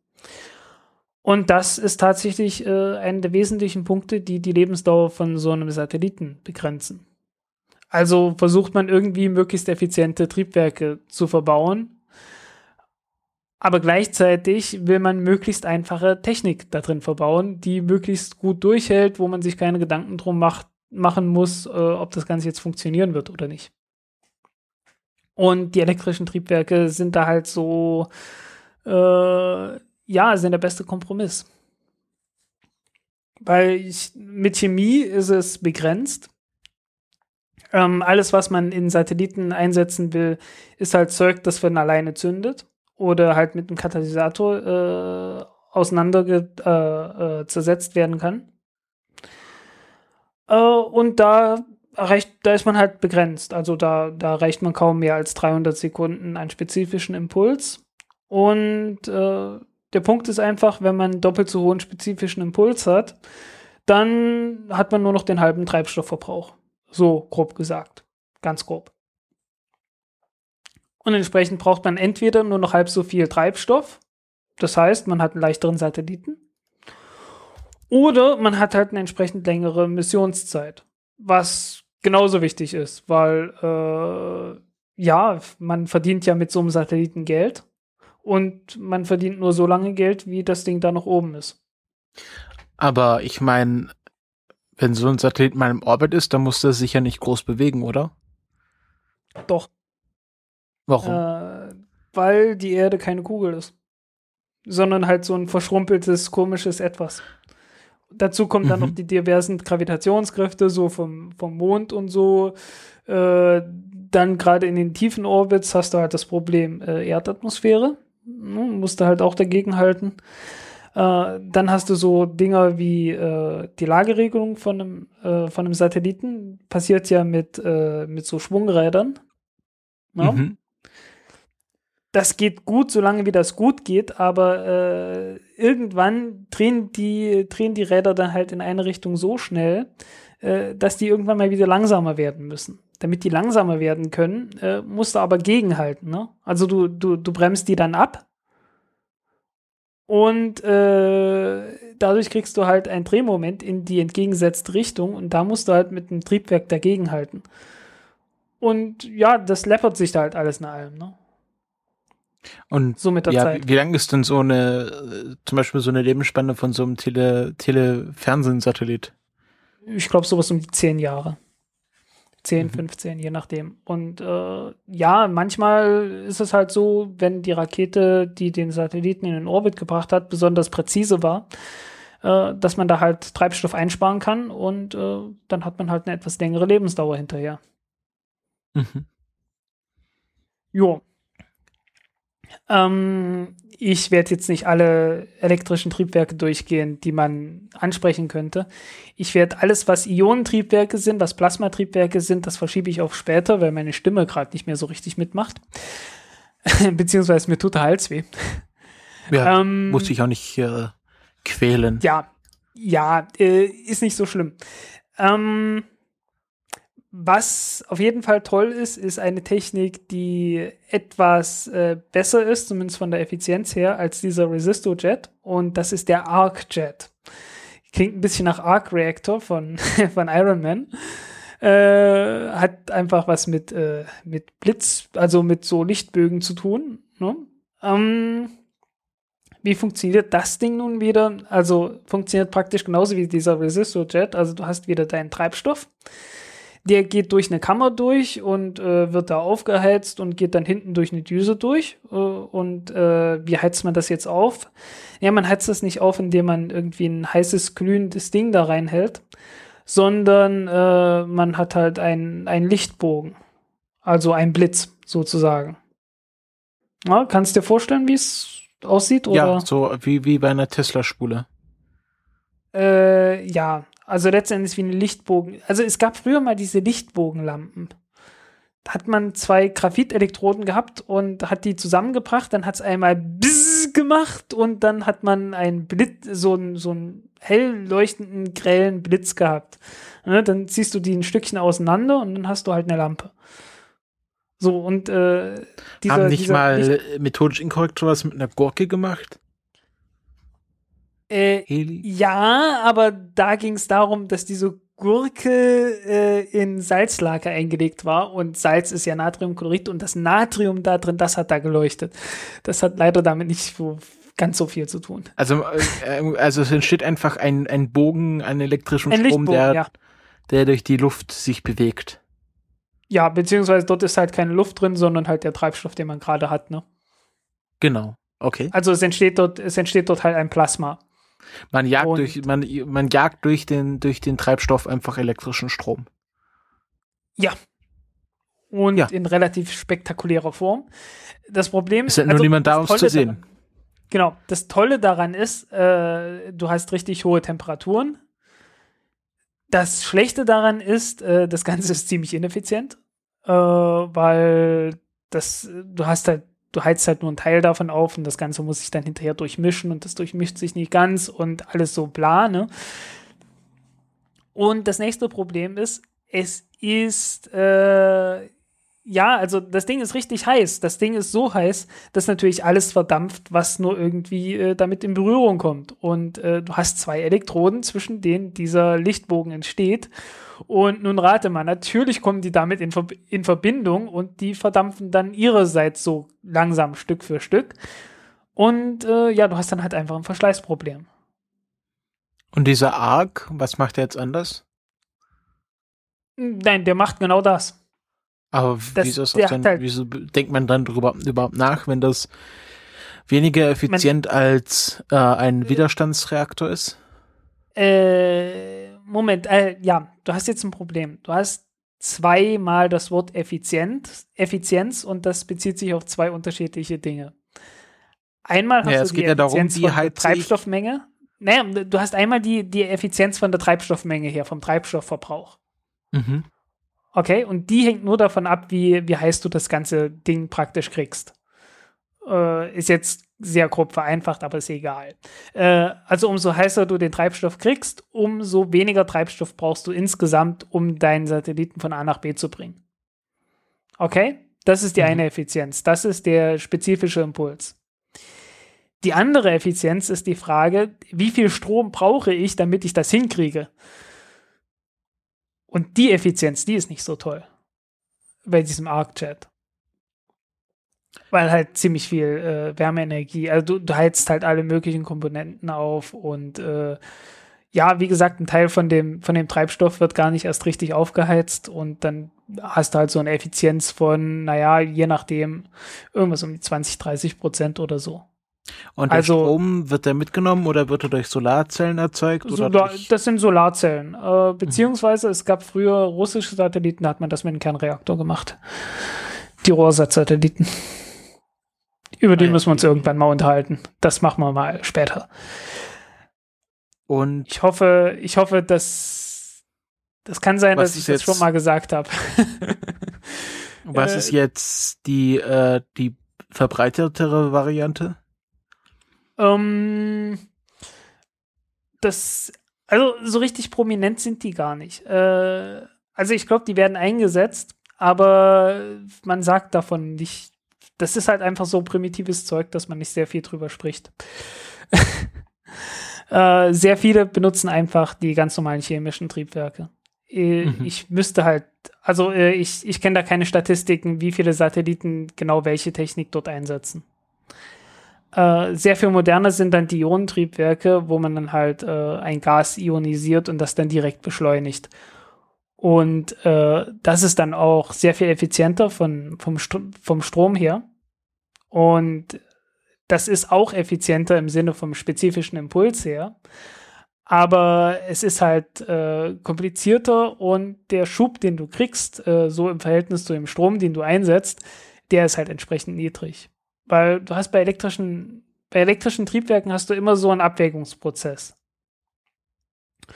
Umso höher der spezifische Impuls ist, umso mehr Strom brauchst du, um noch den gleichen, äh, den gleichen Schub zu bekommen. Also wenn du den, den doppelten äh, spezifischen Impuls hast, und du willst immer noch den gleichen Schub haben, dann brauchst du viermal so viel Strom. Das ist halt ein Problem. Aber ähm, wer verwendet jetzt äh, Ionentriebwerke? Das Dawn Spacecraft? Ja, zum Beispiel. Genau. Und New Horizons ja nicht. New Horizons nicht, nein. Weil man halt schnell Ah. hinkommen wollte. Genau.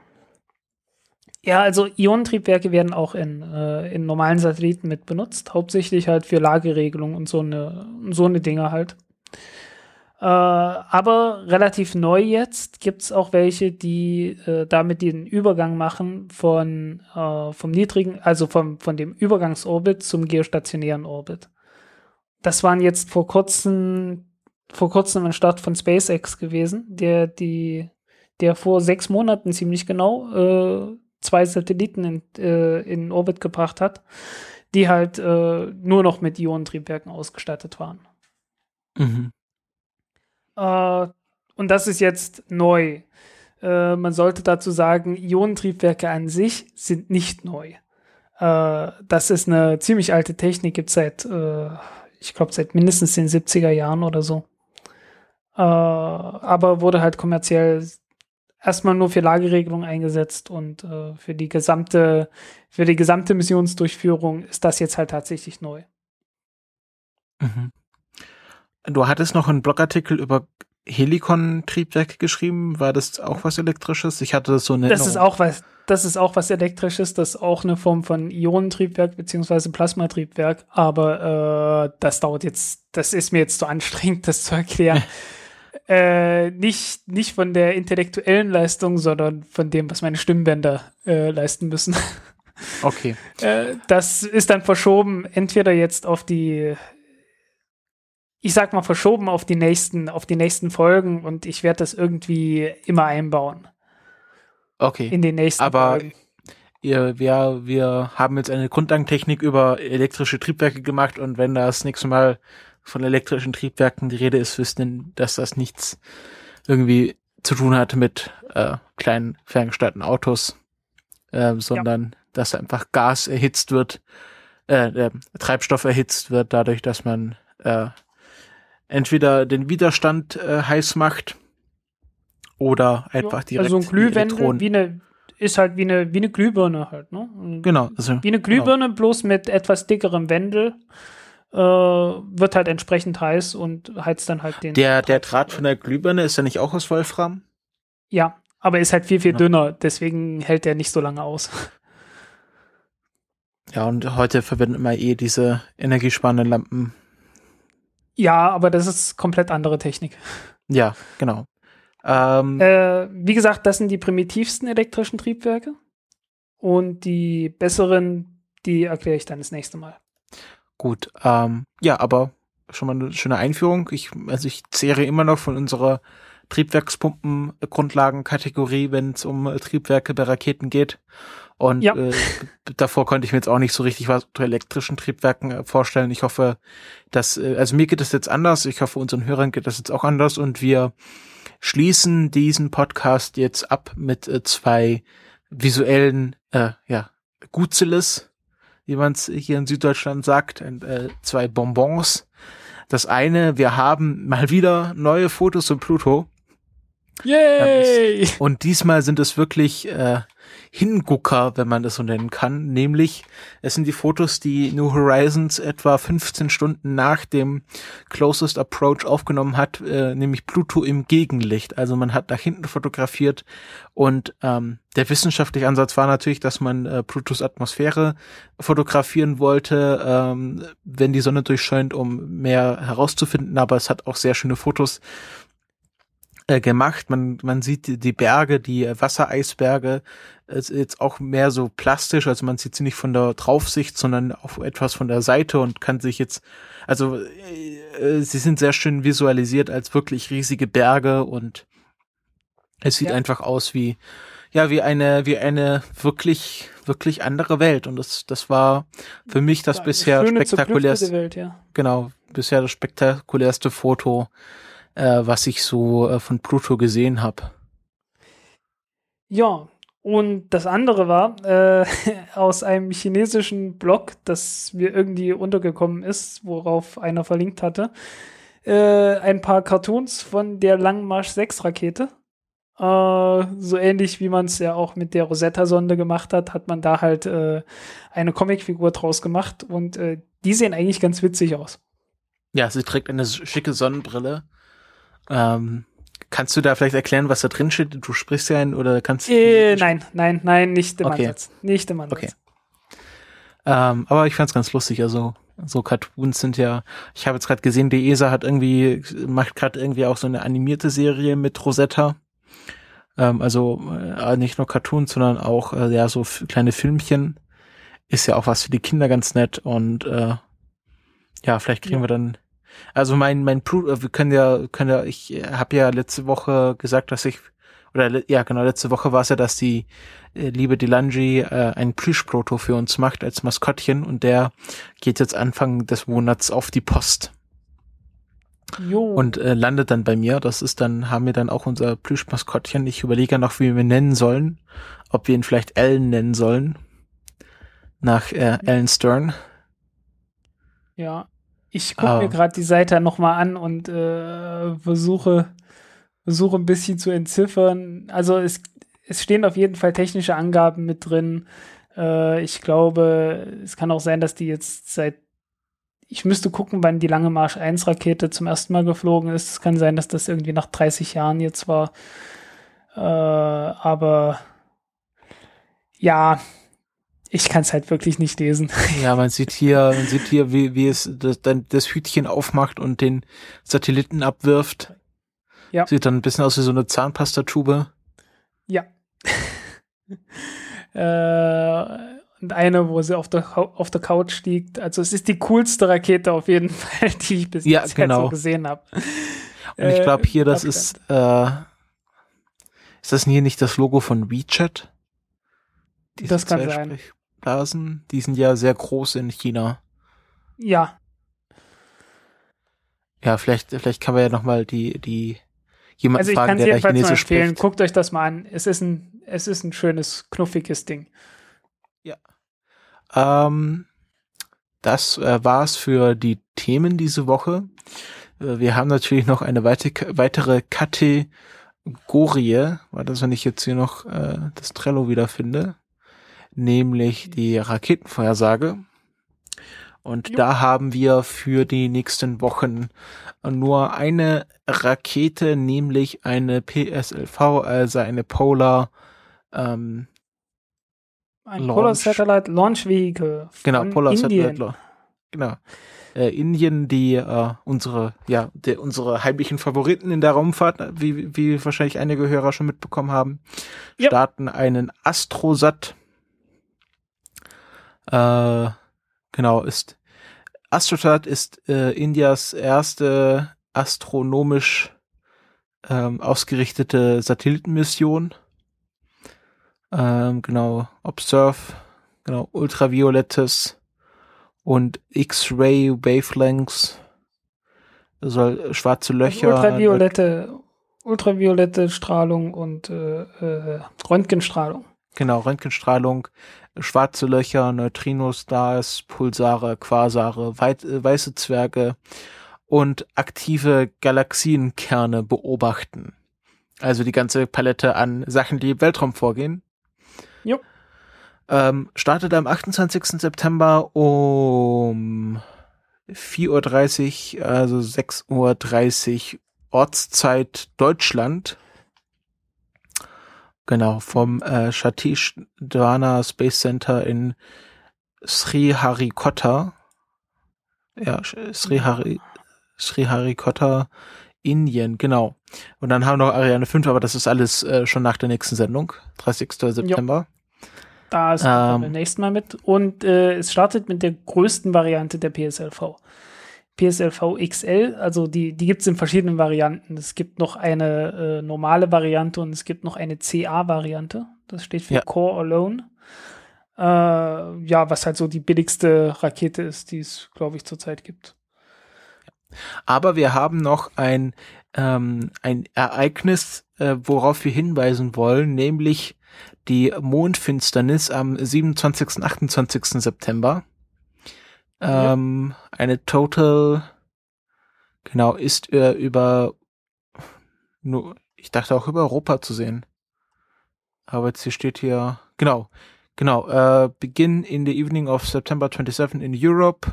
Genau, in Europa wird sie nach Mitternacht am 28. September zu sehen sein. Es ist ein roter Mond, also ein sogenannter Blutmond. Ja, naja, wird für einen liegt einfach liegt einfach daran, dass die, äh, ja, man hat halt sozusagen eine Mondfinsternis, äh, eine, eine, eine Sonnenfinsternis vom Mond aus gesehen. Und äh, das rote Sonnen äh, das Sonnenlicht geht halt immer noch durch die Atmosphäre durch, aber man hat halt, äh, wenn die, wenn die Sonne hinter der Erde ist, das, den gleichen Effekt, den man halt auch bei jedem Sonnenuntergang hat äh, das rote Licht kommt halt noch durch und das blaue nicht mehr so sehr. Und deswegen äh, wird der Mond dann halt rot. Ja, und ich sehe gerade auf dieser Karte.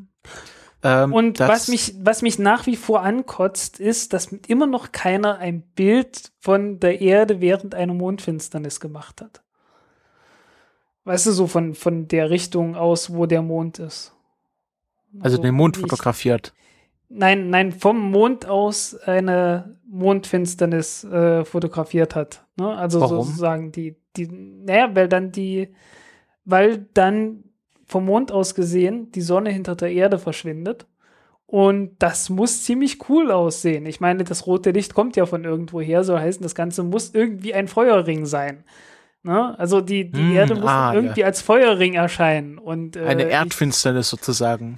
Ja, ne, eine Sonnenfinsternis, aber halt mit Erde davor und nicht mit Mond. Und äh, ich wüsste halt verdammt gerne noch mal, wie das aussieht. Tja, musst du halt äh, dich bei der nächsten, wissen halt die, die nächste, äh, die äh, nächste Mondmission vielleicht mhm. mal äh, genau geplant werden, wenn die nächste so Mondfinsternis stattfindet. Ich sehe auf der Karte der, der, die Grenze, wo der Mond rot ist und wo er schon anfängt, sich ins Linale hinein zu verfärben, verläuft durch Deutschland durch. Ähm, also wenn man in, äh, in, im, im westlichen Baden-Württemberg, Nordrhein-Westfalen, Hessen und Rheinland-Pfalz wohnt, dann kann man noch eine Chance haben, den vollen, die volle Mondfinsternis mitzubekommen. Wenn man Richtung Bayern oder Berlin, also wenn man weiter Richtung Osten reingeht, dann ist der Mond eher lila. Ui, sehr schön. Naja, den, das Rote siehst du dann natürlich trotzdem noch. Na, er wird erst rot und dann wird er immer dunkler, umso, umso näher der in die Mitte der, genau. äh, der, des dunklen Feldes reinkommt. Also sind ja. wir hier etwas, sind wir hier etwas bevorzugt. Äh, genau. Vorausgesetzt, das Wetter ist, wir, vorausgesetzt, wir sind auch vom Wetter her bevorzugt. ja, also wie, wir verlinken hier nochmal einen genauen Timer. Sind jetzt äh, zur Zeit der Aufnahme vier Tage, vier Stunden, 14 Minuten und zehn Sekunden. Äh, genau. Ja. 28. September 2014, 0 Uhr 11, 47 äh, Universal, Universal Time Zone. Ähm, was, glaube ich, 2 Uhr 11 äh, Central European Summertime ist, oder? Äh, sag noch mal kurz die, Zeit, die erste Zeit. OTC. OTC. Ja, äh, ich habe die, hab die Zeit nicht mitgekriegt, sag noch mal. 0 Uhr 11. 0 Uhr 11, dann ist das 2 Uhr 11, ja. Genau. Ähm, also etwas später in der Nacht, aber für den, für den Weltraum bleibt man doch etwas länger auf wahrscheinlich. Ähm, ja. Ach, hier gibt es sogar, bei diesem ist, ah, hier kann man sogar die, diese Seite trackt sogar deinen Ort, wo du bist. Und dann kannst du hier schauen, ob es von deinem Standpunkt aus sichtbar ist. Ich schicke dir mal gerade ähm, das, den Link dazu. Jo. Kannst du mal schauen, wie es in Cottbus aussieht. Äh, hier. Auch nochmal in den Chat. So, was sagt er mir? Der sieht eher. Genau. Ja. Ja, Max View ganz, in man kommt nicht in ganz in die Stuttgart, Mitte rein, logischerweise. Global Time. Aber ja. Beginnt So. 2.11 Uhr, Maximum 4.47 Uhr und endet um 7.22 Uhr bei mir. Total Lunar Eclipse. Eclipse Jo. of the Heart. Genau, und so hoffen wir, dass wer das Train gelesen oder gesehen hat, dass da keine Vampire New York übernehmen währenddessen. Jo. Ist doch sehr zu hoffen. Äh, ich habe nochmal nachgeguckt, äh, dieser Astro, Astrosat äh, wiegt 1650 Kilogramm. Äh, und das gehört dann, also äh, ich, ich sage das bloß immer mal dazu, weil äh, viele Leute können gar nicht richtig einschätzen, wie schwer so Satelliten sind. Also äh, das ist ein relativ, ja, so ein, so ein mittelkleiner. Eigentlich ganz klein, aber so mittelklein und wiegt halt 1,6 Tonnen beim Start. Ähm, der Mr. L im Chat sagt gerade, dass ähm, es diesen Feuerring gar nicht gibt bei einer Mondfinsternis, wenn man auf dem Mond wäre, weil äh, die Erde ja viel größer ist als der Mond und bei einer Sonnenfinsternis gibt es ja laut seiner Aussage die Corona nur, weil ähm, Ja, der Mond ja, genauso groß erscheint wie die Erde. Nicht, es geht hier ja nicht um die Corona, es geht oder um den Feuerring. Es geht um das Licht, das von der Atmosphäre gebrochen wird, weil anders als der Mond hat die Erde eine Atmosphäre.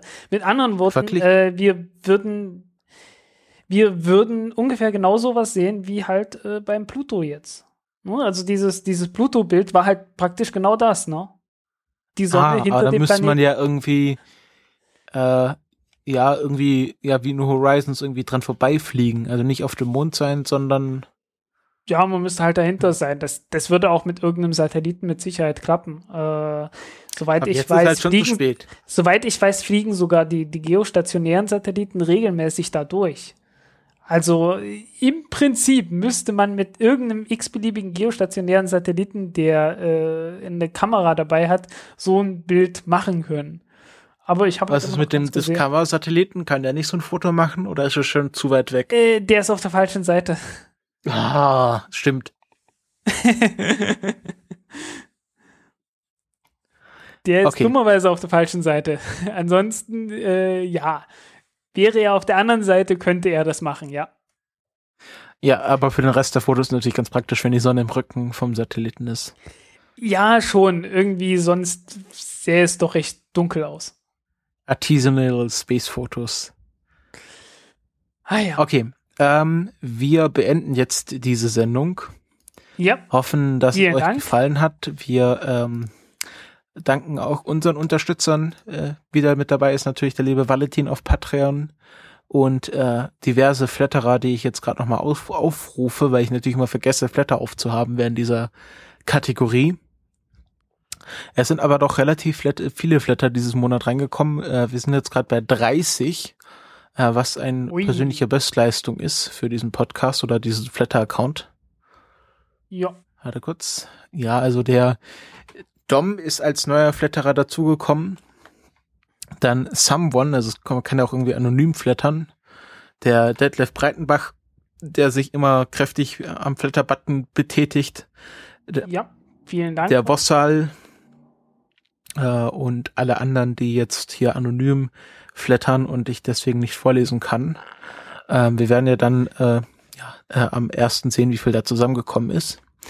Und äh, ja, hoffen, dass es euch gefallen hat. Ihr könnt vielleicht, wenn es euch denn äh, gut gefallen hat, ähm, eine kleine iTunes-Rezension schreiben. Das hilft uns immer äh, weiter im iTunes Store weiter nach vorne zu rücken und vielleicht auch mal gefeatured zu werden, um dieses Projekt äh, auch anderen Leuten, die vielleicht Interesse an Raumflug haben, aber diesen Podcast noch nicht kennen, bekannt zu machen.